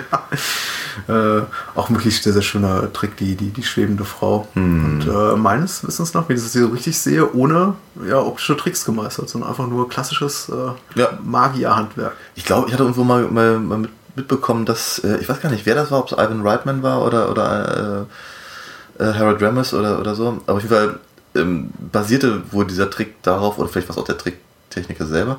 Jedenfalls äh, kurz vorher eben eine, eine, eine Zaubershow gesehen, das hat praktisch eingebaut. Naja. Ja. Äh, es gibt viele solcher Momente, die äh, improvisiert oder irgendwie so quasi übers Knie gebrochen wirken oder zumindest irgendwie Ideen, die sehr, sehr spontan erscheinen. Und trotzdem ist es eben ein Film, der jetzt ungleich zur, zur aktuellen Judd Apatow-Schule dieses ganze Element des improvisierten oder hey, ich habe eine coole Idee, lass uns das mal machen, Element so jemals überstrapaziert. Es gibt, der Film wirkt, und ich glaube, das ist eben auch die besondere, eine der besonderen Qualitäten des Films, schon sehr diszipliniert in der Art und Weise, äh, wie er irgendwie äh, die Figuren darstellt, wie er seine Geschichte erzählt. Ich habe ja vorhin gesagt, er verliert ab und zu mal so ein bisschen Anschluss oder das Interesse an seiner Kerngeschichte, aber das ist auch äh, vollkommen okay so. Aber er ist eben niemals ein Film, der ausufernd wird äh, oder selbstverliebt in der Hinsicht, dass er eben äh, Szenen ewig lange auswälzt, um Schauspieler improvisieren zu lassen, seine Figuren bis zu einem Punkt überzeichnet, in der sie äh, absolut lächerlich wirken oder eben auch äh, sich jemals darin ergeht, äh, minutenlang oder noch länger nur Spezialeffekte und einfach nur Krabums und äh, Zerstörung zu zeigen und daraus irgendwie Schau, Schaulust, Werte zu äh, gewinnen, sondern er trifft einfach immer so, äh, er wandelt einen schmalen Grad in vielem, was er tut, aber er wandelt ihn sehr gut und sehr beständig und sehr perfekt. Ja. Huhuhu. Wir nähern uns im großen Finale, was komischerweise schon irgendwie so quasi beginnt, 40 Minuten vor Ende des Films. Ja. Indem wir so hier das Se- Setup mit äh, bewundern äh, für die große finale Schlacht. Ich finde ja großartig, man, wir hatten es äh, gerade als, als Lois bzw. Vince äh, mit, dem, mit dem Pferd spricht und wir werden es jetzt gleich nochmal haben. Ähm, die, die, die hunderttausend Namen, die sie sich ausdenken für Gozer und Titel und, und, und wo er herkommt und was nicht alles. Das, ist, das, das, das fügt eben auch dieser ganzen Mythologiegeschichte halt noch so einen, so einen, so einen Grad an äh, Authentizität halt einfach dazu. Ja. weil du, du musst überhaupt nicht wissen, was es alles bedeutet, aber Hauptsache die Figuren wissen das und das reicht mir. Ja, ja, ja, ja, ja, ja definitiv. Ich glaube auch äh, dort, und das ist vielleicht auch wieder so ein altersbedingtes Problem, ich glaube, vielleicht sieht das irgendwie ein 20-something oder noch jünger ein bisschen entspannter, aber das ist tatsächlich was, was mir im modernen Blockbuster-Kino immer so ein bisschen fehlt. Das ist für mich das, was im aktuellen Blockbuster-Kino so ein bisschen passiert oder häufig passiert, inflationär häufig passiert, so ein bisschen das, was früher in alten Star Trek-Serien, insbesondere bei Next Generation, so ein bisschen dieses Techno-Babble war. Da stehen zwei Figuren in einer Szene, in einer expositorischen Szene, äh, werfen einfach mit, mit, mit, mit Quatsch um sich und das erklärt eigentlich äh, den, den, für den Rest des Films die Handlung, äh, ohne dass man als Zuschauer wirklich die Möglichkeit hat, das auf einer rationalen Ebene, Mhm. wenn man wirklich seinen Kopf mal anstrengt, den Fehler machen soll, seinen Kopf dabei anstrengt, das irgendwie nachvollziehen zu können. Ja. Während alles das, was wir in Ghostbusters sehen, einigermaßen schlüssig wirkt. Mhm. Also klar, natürlich wird hier mit, mit Fachbegriffen um sich geworfen, die äh, sich äh, die, die Drehbuchautoren, also Aykroyd und Ramis, aus dem, aus dem, aus dem Hemdsärmel geschüttelt haben. Aber dennoch äh, halt mit so einer mit so einer Ernsthaftigkeit und mit so einer Autorität vermittelt Mhm. äh, und, und auch mit so einer Schlüssigkeit innerhalb dieses filmischen Universums, dass man es ihnen eben abnimmt. Wer ist dieses junge Mädchen, was auf dem Nachttisch von Dana da steht? Vielleicht die selber? Oder ihre Mutter? Finde ich beides gleichermaßen merkwürdig. Ja, Würdest du, würdest du ein Bild von dir selbst als, als, als junger, junger, junger Teenager auf deinen Nachttisch stellen? Nein, nicht wirklich. Oder Bild deiner Mutter? Vielleicht, vielleicht auch das nicht, aber äh, vielleicht ihre Nichte. Ich habe keine Ahnung. Ich habe keine Ahnung. Es ist mir nie aufgefallen. Es kam ja nie zum Ghostbusters 3 dann. Ja, hätte man das Return of the. Nephew. Ja. Auch eine Niece, Entschuldigung. Ich finde großartig, was äh, Louis bzw. Vince äh, ihm alles reicht. Das ist total toll. Ja. ja. Ja, und auch, auch, auch hier wieder, ne? Wenn er, äh, Wenkman hat es ja offenkundig mit einer Besessenen zu tun, ja, und äh, anders als im, was ich, Exorzisten oder sowas, ja, mit der The Power of Christ Compels You oder sowas, Ja, hau, ja. haut er ihr ein paar Schlaftabletten mit rein. und kann sie damit halt auf, äh, aufhalten. Ist tatsächlich, wir hatten, du hattest vorhin gesagt, es gibt nicht sowas wie eine figürliche Entwicklung und ich würde da irgendwo auch weitgehend äh, zustimmen. Aber in so einen kleinen Details findet die eben doch statt, wie zum Beispiel jetzt irgendwie Wankman, den wir schon noch mal sehen in einer Art und Weise, dass wir sagen, äh, okay, er kann eben auch anders. Ich würde nicht unbedingt sagen, dass es eine Entwicklung ist. Ich glaube, diesen, diesen Zug, dieses Kontrollierte äh, hat er von Anfang an in sich, denn ansonsten wäre er nicht Doktor der äh, Psychologie und Parapsychologie. Irgendwie halt ist er, ist, ist er ja zum Doktortitel gekommen und dafür gehört ja ein bisschen Disziplin auch. Aber wir sehen hier tatsächlich so gegen Ende des Films tatsächlich in einer sehr viel äh, autoritären und äh, kontrollierteren äh, Disposition als, als, als zu Beginn. Und äh, ich glaube, es ist auch notwendig, da wir ihn eben in vielen Szenen vorher sehr, sehr als, als, als, als, als Smartass äh, Ja. so präsentiert bekommen. Und der muss eben letztendlich auch einen Sympathiewert entwickeln, damit wir als am Ende des Films auch äh, mitfiebern können, ihn auch abnehmen. Das- Ja. Entschuldigung. Kein Problem. Die schöne Szene. Genau, über die Szene wollte ich gerne, gerne was sagen, nämlich, ähm, dass das eigentlich die einzige Szene ist in dem gesamten Film, in der zumindest dann was ähnliches wie eine Idee entwickelt wird, was denn das eigentlich sein könnte, was da gerade auf sie zukommt. Ich meine, ansonsten hast du halt den Film im Prinzip zusammengefasst als, ähm, als äh, rationale Wissenschaft gegen äh, Aberglaube und, und äh, ähm, ja, den, einfach diese, diese äh, einfach, einfach, einfach rangehen an, an, an diese übernatürlichen Geschichten, aber eben nicht aus seiner, ja, nicht mit irgendwelchen magischen Gegenständen oder sonst irgendwas, sondern eben mit diesem, diesem äh, wir, wir entwickeln was, ja, wir, wir, wir prüfen das und, und äh, ähm, äh, hauen eben dadurch dann eben die, die, die, die Geister halt raus, indem wir halt diese äh, auf wissenschaftlicher Basis ähm, ähm, ähm, jetzt habe ich den Faden verloren.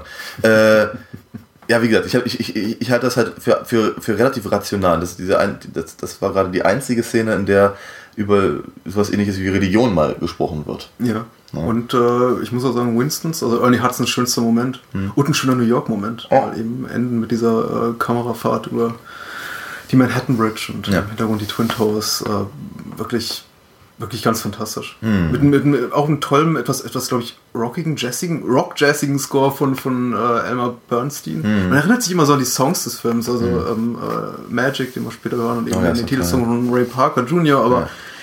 er muss ihm auch sagen, die, die, der Score von Elmer Bernstein auf jeden Fall, Ja. trägt auf jeden Fall deutlich zur Qualität des Films bei. Ja, und deutlich zu teuer, wenn man sie auf die CD kaufen will. Wir haben, haben die, glaube ich, nur 3000 Stück davon äh, produziert. Kannst du nicht mehr leisten. Ja. Ja, dafür wollte ich damals als Kind ganz dringend die, die alte Schallplatte haben. Ähm, mit, den, mit den Songs und ich habe leider die nicht bekommen, sondern eine ähm, ein, ein Best-of von Ray Parker namens Chartbusters. in seinem, in seinem Konterfei Ja, oder fast. diesem, äh, als, als, in diesem No-Ghost-Logo und ich habe mir jetzt endlich mal die Schallplatte gekauft. Auf Vinyl, weil ich brauchte die ganz dringend. Vor 30 Jahren dachte ich, muss die jetzt einfach mal haben. Immer wenn ich diesen New Yorker Cop im Hintergrund sehe, muss ich an Joe Spinell denken. Es ist nicht Joe Spinell, aber es ist auch so ein, so ein, so ein Italo-Amerikaner, Hm. der irgendwie so ein bisschen diese, diese, diese, harten, kantigen italienischen Züge trägt und äh, für mich auch irgendwie so neben, neben dem klassischen irischen Cop, den ja eigentlich Hm. irgendwie William Atherton besser spielen könnte mit seiner roten, roten Matratze da. irgendwie auch so für mich so der, der archetypische äh, New York Cop. So, Ja. äh, äh, I'm taking no shit. mit dieser No Shit, Taking No Shit Attitüde. Ja. Äh, wirklich sehr, sehr schön. Also auch hier wieder wirklich kleine Rollen, hervorragend besetzt und etwas, äh, über das ich in, in, in vielen großen wie kleinen Produktionen viel zu wenig Gedanken gemacht wird. Irgendwie nehmt richtige Schauspieler oder Charaktergesichter für diese kleinen Rollen, die vielleicht auch nochmal eine Dialogzeile haben, weil die bleiben im Gedächtnis. Und allein hier dieser, dieser, dieser, dieser Handlanger von, von Walter Peck, der irgendwie nur, glaube ich, nur Oh shit sagen darf. Ja, ja, Äh, selbst der äh, bleibt irgendwie haften. Genau. Ja, jetzt, jetzt, jetzt gehen wir direkt irgendwie ins, ins, ins Finale Ja. schon fast, ja. Muss sagen, ich fand das, also ich fand das auch äh, immer, immer ganz dolle, dolle beeindruckend, wenn dann eben die, äh, wenn die Feuerwache im Prinzip explodiert. Ähm, mit ein oder zwei ganz, ganz, ganz netten Sprüchen zwischendurch Mhm. noch. Ähm, allerdings Für mich regnet dir immer Popcorn. Ich weiß auch nicht, es ist wahrscheinlich Popcorn. Vermutlich. Ja. Ich muss aber ganz, ich weiß, ich weiß nicht genau warum, aber ähm, ich, ich mag das Lied Magic auch ganz gerne. Ähm, und ich sehe es heute wieder anders, aber ich wird, als ich den Film eben sehr, sehr häufig gesehen habe, war das, wenn, wenn, die, wenn die Geister durch die Stadt fliegen, war das immer ein Moment, wo, wo, ich, wo ich ausgestiegen bin aus der Nummer. Was komisch ist, weil ich glaube, es soll genau das Gegenteil äh, ähm, bewirken. Also ursprünglich in der ersten Schnittfassung, nach allem, was ich äh, gelesen habe, soll tatsächlich auch ein, ein Stück äh, drüber liegen, also ein Stück von Elmar Bernstein drüber liegen, was dann irgendwie in letzter Sekunde gekippt, was heißt in letzter Sekunde, wahrscheinlich einen Monat vor Veröffentlichung gekippt wurde zugunsten des äh, äh, Mix Smiley Songs. Ich glaube auch der, Ja. der einzige Hit von Mix Smiley. Ja. Also ein Künstler, an den ich mich bewusst nicht erinnern kann. Ja, richtig. Ach ja. Äh, ach, der New Yorker Cop, ich weiß nicht. Ich, ich, ich mag diese Charaktergesichter im Film. Wirklich, wirklich, wirklich, wirklich schön. Und äh, ich äh, eben auch wirklich eine besondere Da Qualität. Stay Puft wieder. Da ist das Puft. Ja. Das hier im Prinzip. Ich weiß nicht, ich weiß nicht genau warum. Das ist, es soll, soll halt total bedrohlich sein und und und. Äh, Es ist wunderschön, ne? Ja, natürlich, aber wird, aber ähm, für, für es- ja jetzt wird sie, sie ist halt anders, aber damals dachte ich, wie, ah, okay. Es hat ein sehr, sehr schönes Crescendo, der Song. Ich weiß nicht, ob es ursprünglich so geplant wurde, ob es irgendwie so ein Mix entstanden ist, so irgendwie so am Ende kommt dieses, dieser, dieser kleine Trommelwirbel oder dieses kleine Drum-Solo, was irgendwie dann so wi- wi- wieder gut passt und sich in den Rest des Scores ganz gut einfügt. Aber äh, tatsächlich war es auch nie so mein Liebling. Was hingegen mein Liebling war, ist der Zombie-Taxifahrer. Der einzige andere gruselige Geist in dem, Ja. in dem Film, ja. Ja, den fand ich auch schon sehr Und unangenehm. wirklich gut gemacht, ungleich zu dem, was wir irgendwie äh, letzte Woche da im, in unserem Excalibur-Podcast gesprochen haben, in dem irgendwie die Leiche nicht so gut gestaltet war, sondern eher so aus, als hätte man irgendwie ein anatomisches Skelett aus irgendeiner, aus irgendeiner Uni entführt und da Hackfleisch in die Aug, Aug, Aug, äh, Augenhöhlen äh, reingestopft. Sieht das wirklich gut aus und könnte wirklich aus einem, ja, aus einem Romero-Zombie-Film Ja. stammen. Also Grusel, Grusel. Wer hat denn, wer hat denn eigentlich die, äh, die Tricks gemacht? Ähm, ja, wissen wir das? Nein. Nee, steht hier nirgendwo. Äh, auch sehr schön im Hintergrund hier Wienerwald, eine, eine, eine Kette, die irgendwie komplett verschwunden ist. So eines, eines der Details, die einem, glaube ich, beim hundertsten Mal auffallen, wenn man das hundertsten Mal sieht. In Berlin gibt es auch zwei, drei Läden. Großes, großes Banner Wienerwald und darunter Austrian Restaurant. und noch schöner finde ich, fände ich äh, Austrian Fine Cuisine. Ich glaube, das, ich glaube, Wienerwald ist den wenigsten, die erstmal entweder in Ostdeutschland aufgewachsen sind oder jünger sind als 30 kaum Mhm. ein Begriff, aber es war, äh, liebe Freunde, als es damals noch nicht in jeder Innenstadt ein Pizza Hut oder Burger King gab, glaube ich, so die Fastfood-Kette, zu der man neben McDonalds eben gegangen ist. ja, klar. Was, äh, Heute- bleibt die Küche kalt, wir wir gehen wir wieder weiter. genau, heiße Hexe oder Wienerwald. Okay, heiße Hexe fand ich mal schrecklich. Heiße Hexe war auch schlimm. Das war irgendwie äh, der, das, die, die Ankunft des Mikrowellenzeitalters. Ja, ja, ja. Ganz, ganz schlimm. Hier wieder, wieder die Exposition, wie ich vorhin schon sagte, wenn man die, wenn man die verpasst hat mit, mit Dana und, und, und Wankman, dann haben wir jetzt hier die Erklärung für all das. Auch nicht schlecht.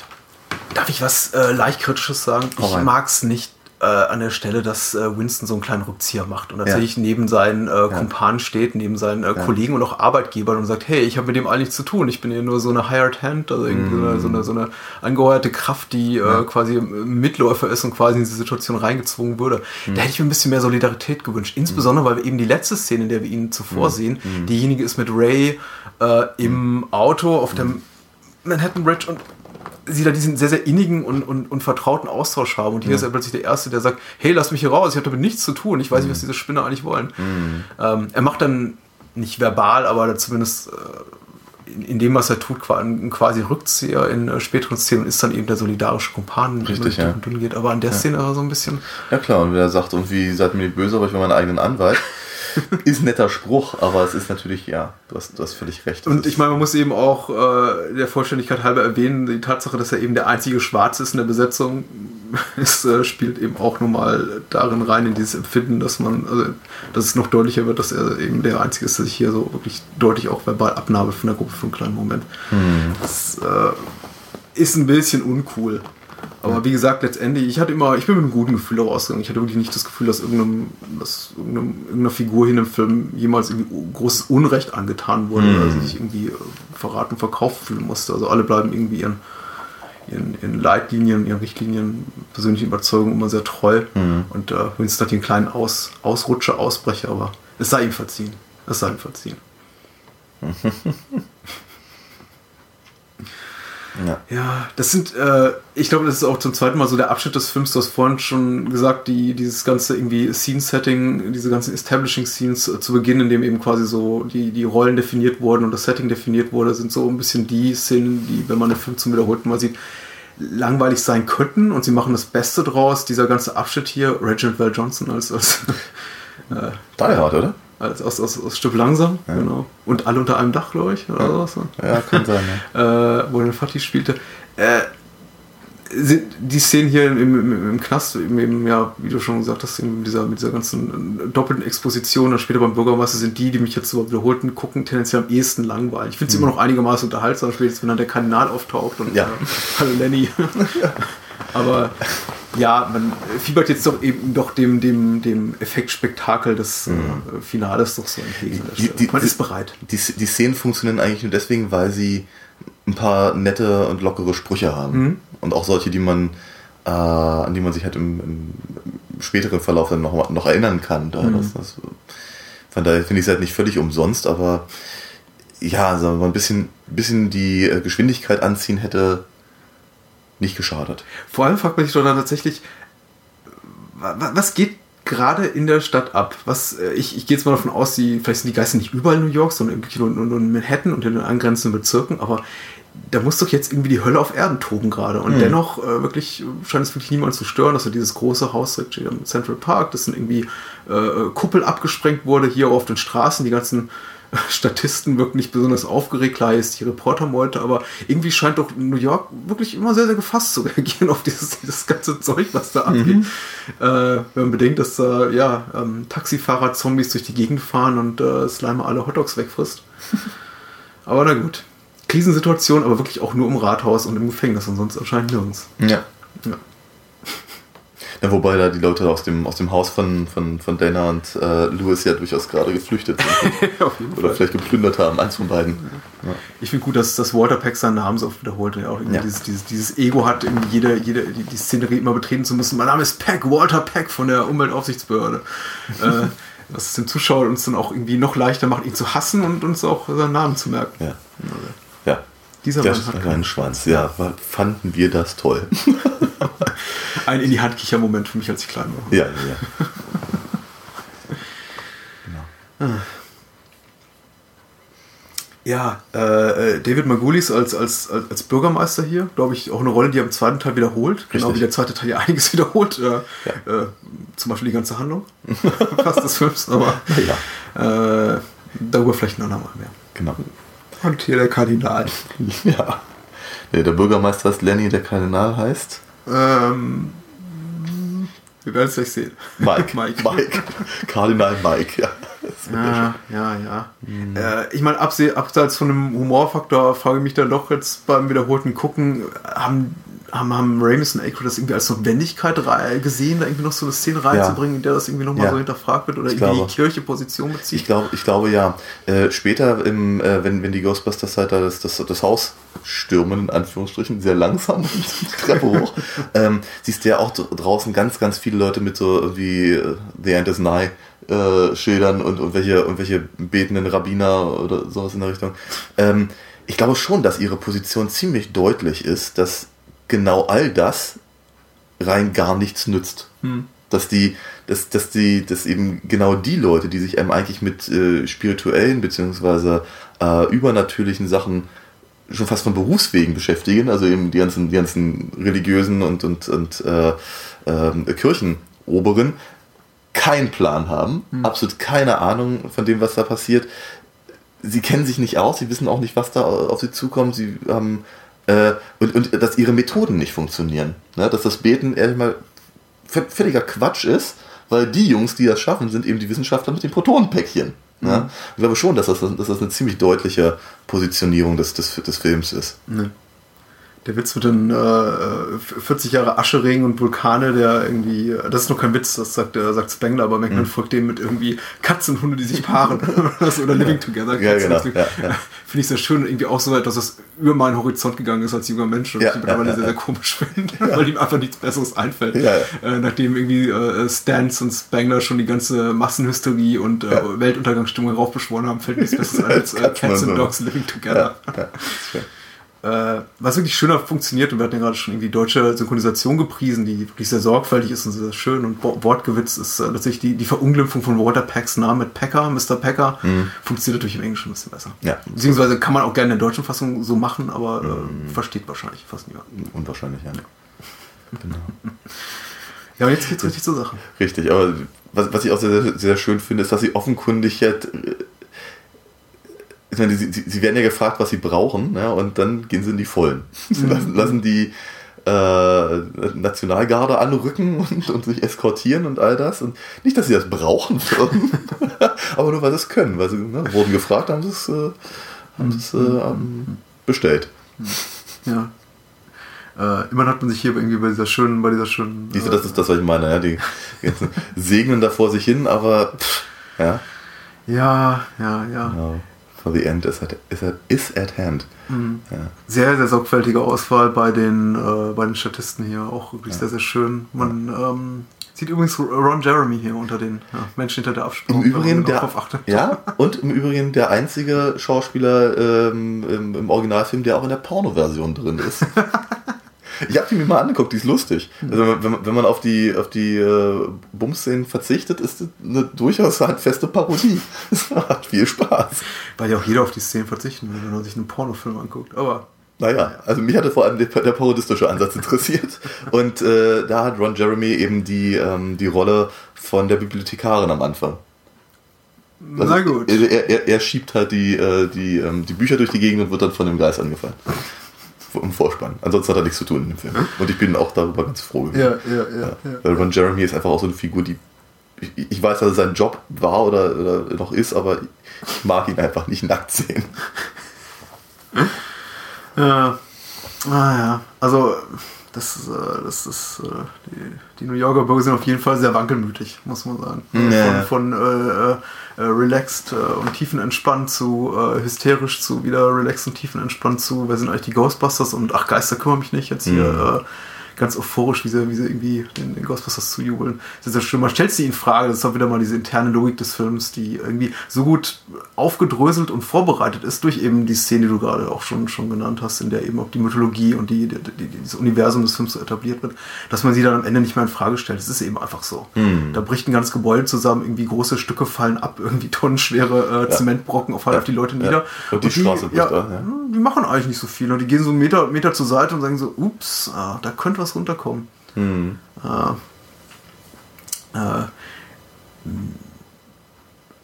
eine Gefahrenszene, der wir hier beiwohnen, in der die äh, Ghostbusters in den äh, auf, aufbrechenden Zement äh, reinstürzen, in den Asphalt und dann irgendwie wieder äh, daraus hervorkriechen, die ich damals wie heute tendenziell eher überflüssig fand, auch weil ich finde, ist die am schlechtesten getrickste Szene des Films. Mhm. Weil es dann auch eben sehr aussieht nach Disney, Disneyland Ja, natürlich, ja, so, so, so Backlot Ja. ähm, ähm, Ride oder Babelsberg Stunt Show, wie wir es Ja. damals in unserer, in unserer Besprechung von Goldeneye miteinander genannt haben. Ja, ja, ja, Etwas besser, muss man sagen, fairerweise.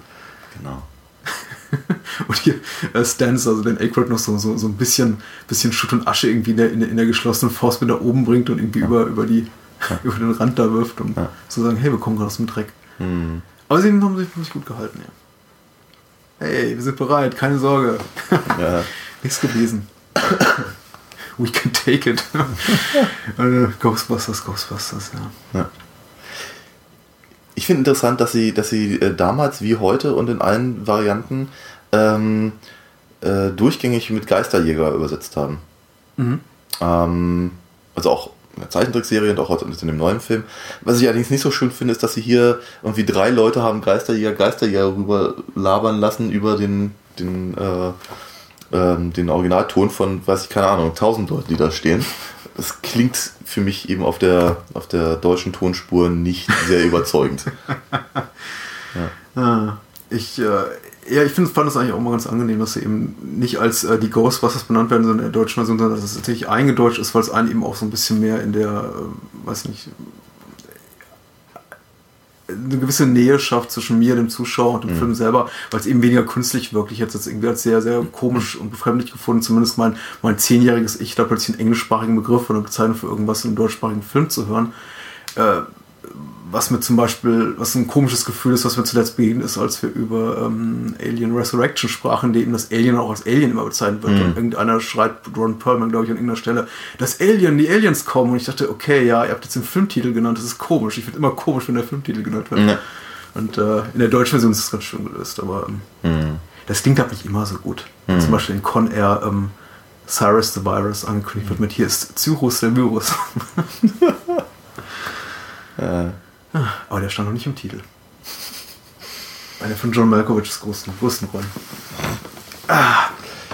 Ja, Ich finde ich find, äh, äh, schön, dass man, dass man schon versteht, dass äh, äh, Dana und Louis da gerade ähm, hier Rumpy Pumpy gemacht haben. ja. ähm, dass ich, äh, dass das aber nicht, nicht wirklich äh, ganz genau benannt wird. was Aber haben das- die gemacht? Rumpy Pumpy. Und ähm, Das, das, habe ich. Oh Gott, ganzes, ganze, das Bild, was ich. Gott, Ja, alles bricht zusammen gerade für mich. genau, aber, aber das, Ich kann den Film, glaube ich, nie mehr gucken. das. Ich finde es ein bisschen schade, dass Louis sich danach nicht mehr daran erinnert.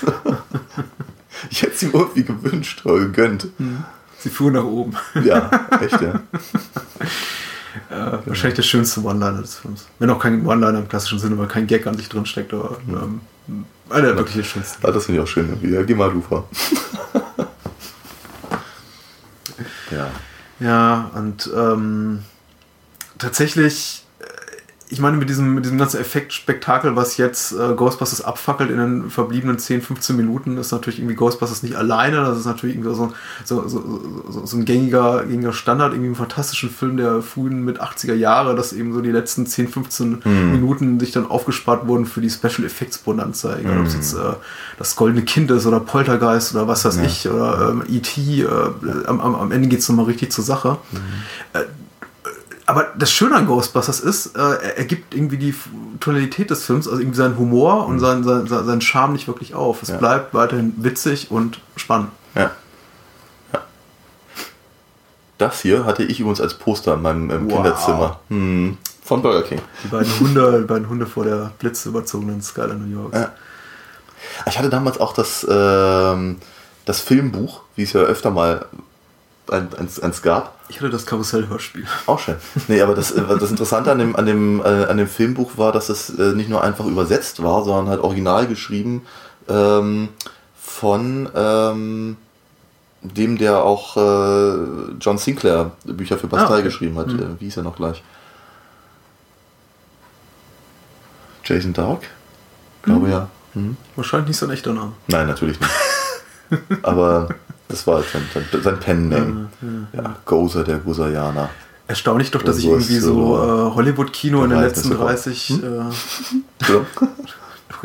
Luis, in den letzten 30 Jahren das Hollywood-Kino so wenig weiterentwickelt hat, dass eigentlich so ähnlich, so oder so ähnlich immer noch die heutigen Finals von Superheldenfilmen oder fantastischen äh, Blockbustern aussehen. Nämlich mhm. irgendwie der Himmel reißt auf, ein mhm. Strahl kommt raus, irgendwie die Wolken verdichten sich, alles mhm. wird purpur und äh, blitzt und donnert. Ja, ja. Also das ist auch so die, die, die, klassische Bedrohung im fantastischen Kino. Ja, aber das ist, äh, auch das ist natürlich einigermaßen verständlich und, und klar, weil sich natürlich der Film oder die, diese Filme auf, ähm, auf gewisse äh, Top-Heuer einfach beziehen. Mhm. Ja?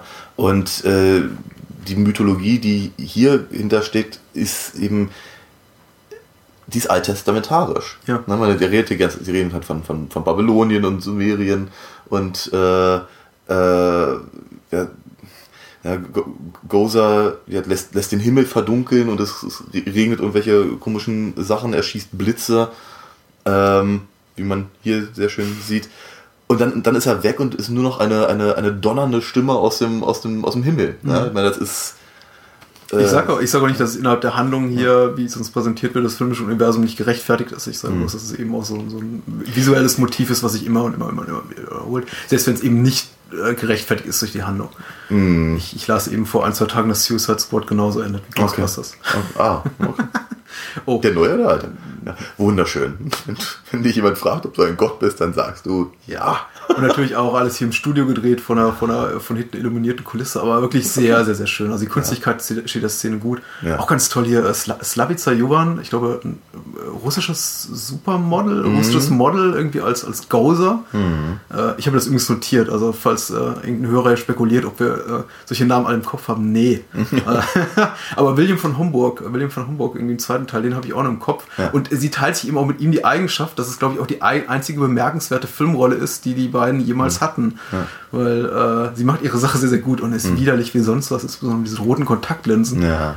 Aber äh, viel mehr war da auch dann nicht für sie so in Hollywoods Filmhistorie. Aber sehr, sehr schön natürlich. Nimble Little Minx. sehr schön. Äh, ja, also dass, dass, dass, dass Louis Tully jetzt hier mit, mit, mit Dana geschlafen hat, das macht mich fertig. auch das mit dem äh, nicht die Strahle kreuzen, habe ich auch sehr viele Jahre später verstanden. Ja, okay. Ich bin vollkommen, ich bin, oh nee. Mhm. Ich, ich, liege heute Abend allein im Bett und weine. Oh nö. Ja. Möchtest du mein, mein, mein, mein Kuschel-Marshmallow-Man mitnehmen? Äh, ist gerade im Nebenzimmer. Ja. ja. ja.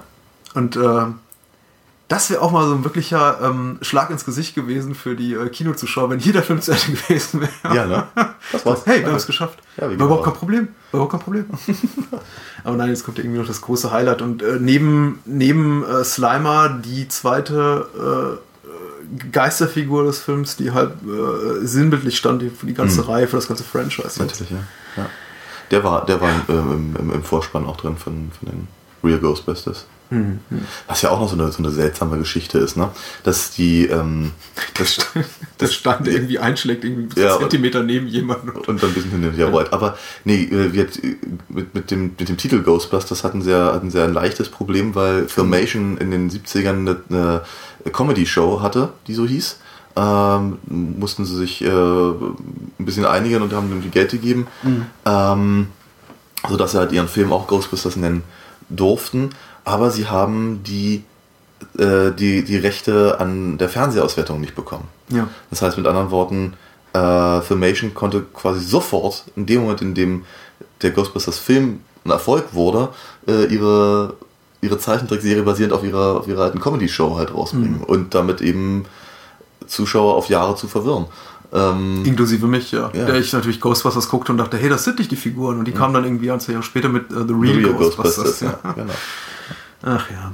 Ähm, ich muss ja sagen, weder die eine noch die andere Zeichentrickserie fand ich jemals so richtig toll. Ich habe sie geguckt in der Mangelung äh, einer, einer, einer, echten Alternative, denn ja. äh, Ghostbusters 2 zum damaligen Zeitpunkt hatte ich eben noch nicht, besaß ich noch nicht auf Video. Mhm. Habe ich natürlich auch gekauft irgendwann, aber äh, der erste war zwar schon im Fernsehen gelaufen, ich hatte ihn aber dann irgendwie auch noch einmal gesehen und äh, wollte eben mehr, lechzte nach mehr mhm. und hatte dann eben auch nur die, die, die, die Trickserie, die irgendwie morgens bei RTL oder bei Sat 1 lief. Mhm. Hab mir dann Ermangelung eines Besseren die auch angeguckt. Und ich finde sie ja ganz gut. Also ich glaube, so mein, mein, mein kleiner 8-, 9-jähriger Kopf sagte, gut, äh, gut, äh, ich mag das, aber. Ja. richtig großartig war es auch nicht, weil er eben auch schon die Figuren so sehr ja. stark überzeichnet waren, nicht wie ja. im Film. Äh, Straczynski hat an, an der Re-Ghostbusters-Serie Ah, okay, okay. Ähm, bezeichnet er immer noch als, äh, als, als, als Highlight der Phase, in der er halt für, ähm, für Zeichentrickserien wie zum Beispiel, was ich, He-Man und She-Ra und sowas geschrieben hat. Mhm. Ja, J. Michael Straczynski hatte ich einen allergrößten Respekt vor, solange er noch Babylon 5 machte und dann mhm. hat er irgendwie angefangen, sich auch als Drehbuchautor in Hollywood zu bewegen mit mhm. äh, abnehmendem Erfolg und abnehmender Qualität. Mhm. Ja. Aber der ist auch so toll hier, der Mr. Stay Puft. der, der, sieht so niedlich aus und dazu war dann dieses, dieses, dieses rollende Geräusch und mhm. dann eben äh, wie Godzilla halt durch die Stadt zu latschen. Ich meine, das ist, ist, schon, ist schon eine tolle Idee. Ja. ja. Und ohne zu viel zu verraten, durchaus etwas, was man auch jetzt im Reboot versucht, so ein bisschen zu variieren und ja. quasi zu wiederholen, ja. aber und nicht mit dem Charmfaktor. Nein, sowieso. Ich, ich, hätte auch gedacht, dass der, dass der neue Film kein, kein großes stampfendes Monster gebraucht hätte. Genauso wenig wie der zweite Ghostbusters-Film damals eine stampfende Freiheitsstatue gebraucht hätte. Aber ich fand es natürlich schon ganz witzig, dass eben äh, äh, dass der, dass der No-Ghost Geist halt da auftaucht, weil dass ich da, ne, im Prinzip bezieht sich das eben auch auf die Fernsehserie, auf die Zeichentrickserie, in der halt, die halt damit beginnt, dass eben dieser, dieser Geist aus dem Logo durch die Gegend läuft und dann halt so quasi eingesperrt wird. Ja. Ich schon wieder irgendwie das, das äh, säkuläre Motiv, äh, Mr. Stapehaft äh, tritt, tritt die Kirche kaputt. Ja, ja, ja, ja. Nobody steps on a church in my town. Genau. Ist ja auch nicht nett. Aber das ist schon hart, das ist schon irgendwie so eine harte Nummer. Also ich muss sagen, ja. das ist äh, wieder so ein bisschen Sympathy for the Devil in mhm. dem Moment, in dem eben äh, Mr. Stapehaft brennt. Äh, mhm. also so habe ich ihn nicht benannt. Für mich war es eben nur der Marshmallow-Mann. Natürlich. Als, ja. als ich klein war. Der Altersgeliebte, äh, ja.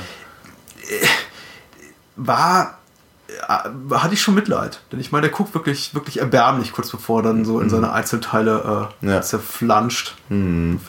Ja, weil, weil, weil, das Design immer einfach prinzipiell niedlich ist. Ne? Mhm. mhm. Ja. ja. Ja. Jetzt, jetzt, äh, kommt, jetzt kommt das äh, eben äh, über mein, mein, mein Star Trek Next Generation Vergleich an, an, an angedeutete Technobabble. Jetzt kommt ja. da wirklich so, wirklich so ein bisschen der Deus Ex Machina Moment, in dem ja. ja, äh, Spengler erklärt, wie es denn eben doch funktionieren konnte, wie sie das ja, den Marshall sehr, sehr, sehr, sehr Dr. Whoig übrigens, mhm. ja, wie Reverse the Polarity, was auch immer das heißt. Ja, aber, natürlich, natürlich. Ähm, müssen, müssen, müssen äh, die, die, die, die Subraumschwingung umkehren und dann einen Tachyon-Strahl mit Warp 3 in das, in das, in das pulsierende Center schicken. Ja. Ah, danke, Data. Sehr schön. Ja, ich finde ein bisschen schade, dass die, dass die Terror Dogs tatsächlich nichts weiter zu tun haben, außer nur rumzusitzen. Ja? ja. Jetzt, wo du sagst. Ja. Wir sind wenigstens äh, ordentlich erzogene Hunde. Ja, ja, ja. ja. Ähm, also das muss man wirklich sagen, äh, klar, also aus heutiger Perspektive ist es immer schwierig, das sowas zu beurteilen, aber äh, ich kann mich sehr gut daran erinnern, dass das für mich äh, auch, auch, also damals habe ich es so wahrgenommen und es ist auch heute noch so, wenn man sich das anguckt, glaube ich schon so Spezialeffekt technisch hart an der Grenze des, des Machbaren war, was hier mhm. geleistet wurde, eben äh, ähm, praktische Tricks, optische Tricks, dann diese Stop-Motion-Animation dazwischen äh, in, in, in, in, echten Sets mhm. und dann am besten noch ein Matte-Painting im Hintergrund auch noch da reingeschoben. Mhm. Also das war schon es war schon ordentlich. Ja. Und es hat sich recht gut gehalten. Ne? Man sieht natürlich durchaus, dass es halt. Ähm, und die laufen immer noch da unten rum und werden von Geröll erschlagen. Ja. Die Menschen. Genau, aber jetzt laufen sie wenigstens weg. Ich finde ich find schön, dass, dass sie Pack nochmal auftauchen lassen. Mhm. Ähm, ich finde nur schade, dass halt man nicht weiß, was dann mit ihm passiert. Mhm. Ja. Also das, die Figur halt komplett verschwindet, bis sie dann tatsächlich in dem Computerspiel wieder auftaucht. Ja. Das, was uns sehr, sehr, sehr, sehr, sehr nett ist. Ich denke mal wirklich, dass äh, man, man, könnte es halt wirklich als Ghostbusters 3 bezeichnen, weil es wirklich, wirklich Spaß macht und sich eben äh, auf die Sachen bezieht, die man halt mag, gerade eben aus dem ersten Film mit ein paar Anleihen an den zweiten. Ähm, und einfach, einfach man, man darf halt nochmal mit diesen Figuren rumhängen, mit ihren Originalstimmen, beziehungsweise auch den Original-Synchronstimmen und so in einer netten kleinen Geschichte. Fand ich, finde ich, finde ich ganz cool. Mhm. Ja. Ich glaube, was sie da genommen haben, war das Zeug aus äh, Feuerlöschern, ne? So wie Rasierschaum, ja. Rasier- Oder Feuerlöscherschaum. Ja, Ja, irgendwie sowas in der Richtung. Auch ein äh, sehr gelungener Gag. Ja, aber es mag, ich, ich- glaube mich erinnern zu können, dass das bei, bei einem oder zwei von den Leuten irgendwelche Hautausschläge äh, Ausschläge verursacht hat. Und genau das ist auch der Grund. Ich meine, ich habe es immer als, als, als, als guten Gag betrachtet, dass eben Venkman der Einzige ist, der Ja. kaum Schaum, Schaum auf Ja. sich hat, aber äh, meine auch in einem Interview gelesen zu haben, dass Bill Murray absolut keinen Bock hatte auf die Scheiße und gemeint Ja. hat, ihr, ihr, ihr beklebt mich nicht mit diesem irgendwie Bauschaum, nicht Bauschaum, aber irgendwie Rasierschaum oder, oder sonst irgendwas. Und entsprechend nur ein bisschen in den Haaren hat. Ja, aber auch, es ist auch, auch wieder ein schöner Charaktermoment, weil offenkundig hat er sich als einziger schnell genug verpisst. Und Stans hat nur nicht mal irgendwie die, macht sich nicht mal die Mühe, sich das Zeug aus dem Gesicht zu wischen. Ja. Ja.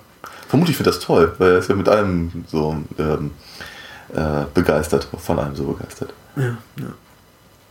Tja.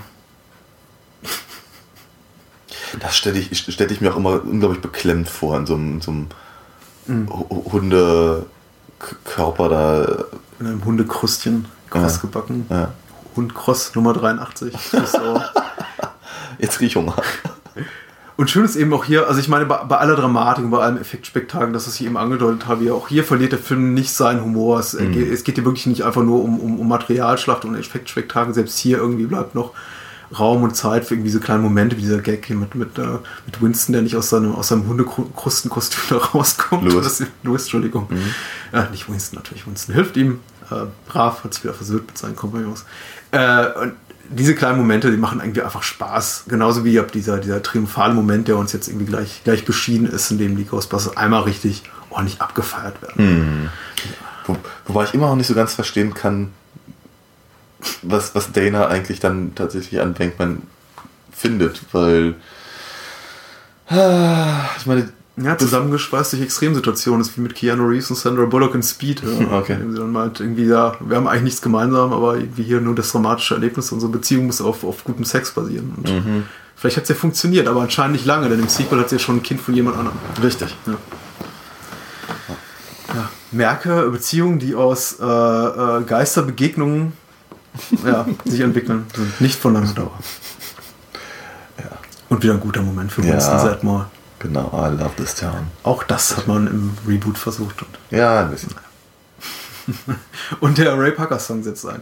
Ray Parker Jr.'s einzig großer Hit, ne? Ja, ja wie gesagt, ich habe ich hab äh, dir diese, dieses Best-of-Album, also das, das einzige interessante Lied da drauf. Äh, die, die Idee für den Song kam Ray Parker Jr., glaube ich, als er die erste Schnittfassung des Films sah und eben diese Werbespots für die Ghostbusters auch sah und dachte, okay, äh, die, die, die, Aufgabe, die ihm eben Aykroyd und Ramis stellten und Reitman war, er schreibt einen Song äh, mit dem äh, Titel Ghostbusters, also die Titelzeile muss Ghostbusters sein. Und was macht man mit Ghostbusters? Und er hat äh, quasi so, so einen quasi Werbespot-Song geschrieben, Ja. zumindest was die Lyrics betrifft, Ja. die quasi für die Ghostbusters Werbung macht. Hatte dann Rechtsstreit mit Huey Lewis darüber, weil der Genau. Song klingt äh, verdammt ähnlich wie, äh, lass mich kurz nachgucken, äh, I Want a New Drug. Ja, glaube ja. Äh, ist auch wirklich so. Man mag, soll sich ruhig mal die Mühe machen und äh, I Want a New Drug bei, bei YouTube suchen. Aber man hat sich ja dann geeinigt und alles ist gut. Ja, ja. Aber der, der Song ist auch wirklich toll. Der ist tatsächlich so toll, dass man ihn äh, einfach nicht vom Franchise lösen kann. Ja, selbst wenn man ihn versucht, irgendwie neu zu, aufzunehmen oder zu verwursteln oder irgendwie äh, Rap drüber zu legen oder sowas. Ähm, aber er ist jetzt auf jeden Fall immer Bestandteil, auch an dem, auch an dem neuen. Ähm, ich fand natürlich auch ganz, ganz wesentlicher Punkt, auf den ich noch gerne in diesem Zusammenhang zu sprechen kommen wollte, das Video. Das Musikvideo, das ich jetzt allererstes gesehen hatte, bevor ich überhaupt was von den Ghostbusters mitbekommen habe, ist, so, solange Ray Parker Jr. dabei ist, relativ, und die segnen schon wieder, wie bekloppt. Aber ähm, genau, jedenfalls, ähm, das ist relativ billig gehalten, ja, sehr, sehr, sehr, sehr typisch für die 80er, halt irgendwie mit äh, ein bisschen Neonleuchten und Kram und äh, stellt halt irgendeine Mädel nach. Und dazwischen halt dann, dann Szenen aus dem Film, die mich halt total begeistert haben. Was ich aber richtig cool finde, sind dann eben zum, zum Schluss, wenn eben die damals großen Celebrities, wie eben, da sagte vorhin schon John Candy, Danny DeVito, Chevy Chase, Irene Cara ist dabei. ja, und äh, Carly Simon und, und, und äh, alle halt Ghostbusters in die, in, in, die, in die Kamera rufen. Und natürlich zum Schluss Ray Parker zusammen mit den vier Ghostbusters über, Ghostbusters über den Times Square läuft Ja. und sie äh, diese, diese, komischen Tanzbewegungen machen, die dann wieder aufgenommen wurden in Für- dem Abspann genau. von, den, äh, von der Real Ghostbusters Zeichentrickserie. ja, ja, ja. Ja. Hier nochmal Slimer. Mhm.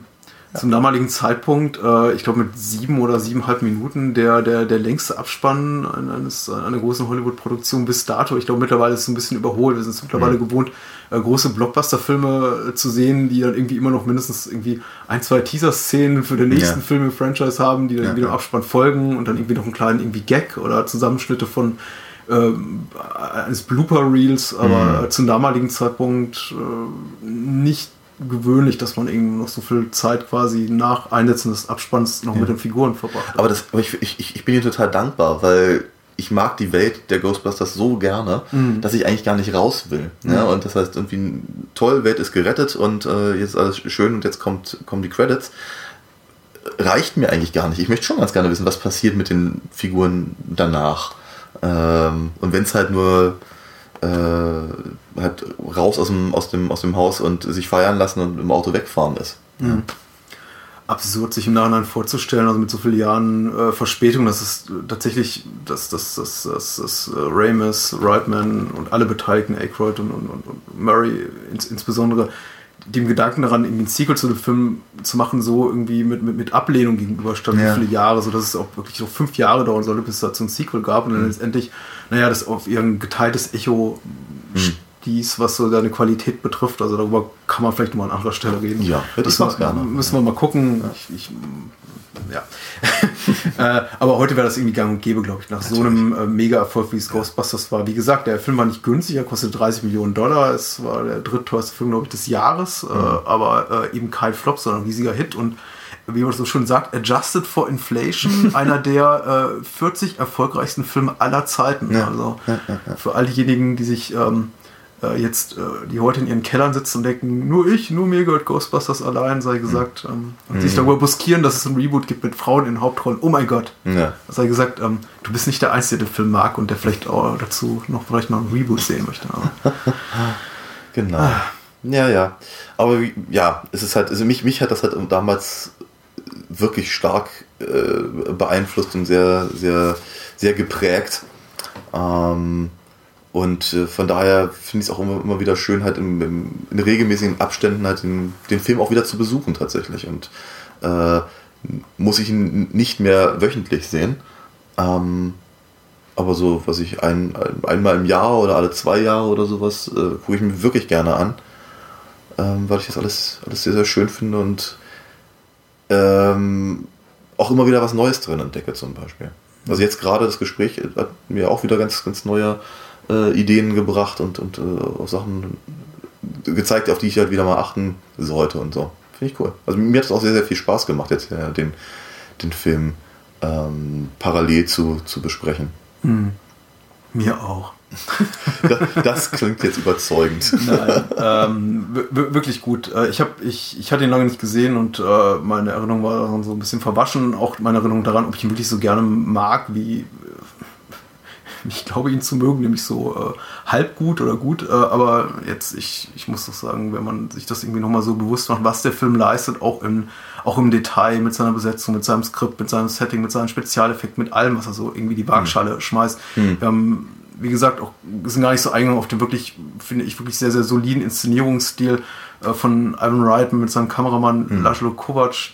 Äh, das da, da wurde schon Großes geleistet und insbesondere wenn man sich eben mal im Vergleich daran hält, was äh, die äh, hinter den Kulissen Beteiligten so in den Jahren danach gemacht haben, muss man sagen, da befanden sich schon so auf dem, auf dem Zenit ihrer Kunst. Jetzt nicht unbedingt Kovac, der sehr viel Gutes gemacht hat, aber ja. Reitman, wenn ich dann sowas denke wie Evolution und mhm. einige andere Sachen, die späteren Jahren kamen, mhm. hm, da glänzt auf jeden Fall Ghostbusters dagegen. Ja, ich denke auch, also, ja, das ist ja schon mit allen Beteiligten, denke mal auch, äh, äh, also meine, Bill Murray hatte noch ein paar, paar ganz gute Sachen. ja, äh, immer noch gute Sachen, würde äh, die meisten sagen. Aber eben die, die, die meisten anderen haben halt noch ein gewisses, äh, eine gewisse Flaute einfach auch. Ja. Und, und Ramis ist tot. Und Ramis ist tot, ja. Letzte Worte, Daniel. Ähm, viel Spaß gemacht, hast mir das. Tschüss, bis zum nächsten bye bye. Podcast, Audio, Kommentar, wie auch immer. Tschüss.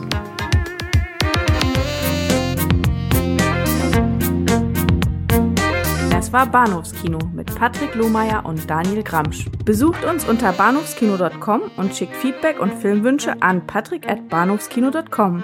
Bei Facebook, Twitter, iTunes und über alle bekannten Podcast-Apps sind wir natürlich auch zu finden. Unter alinafox.de könnt ihr Daniels Comics lesen und bestellen. Alina Fox Hörspiele sind übrigens bei Amazon, Audiamo und überall dort erhältlich, wo es etwas auf die Ohren gibt. Natürlich auch im gut sortierten Einzelhandel. Vielen Dank fürs Zuhören und adios! Thank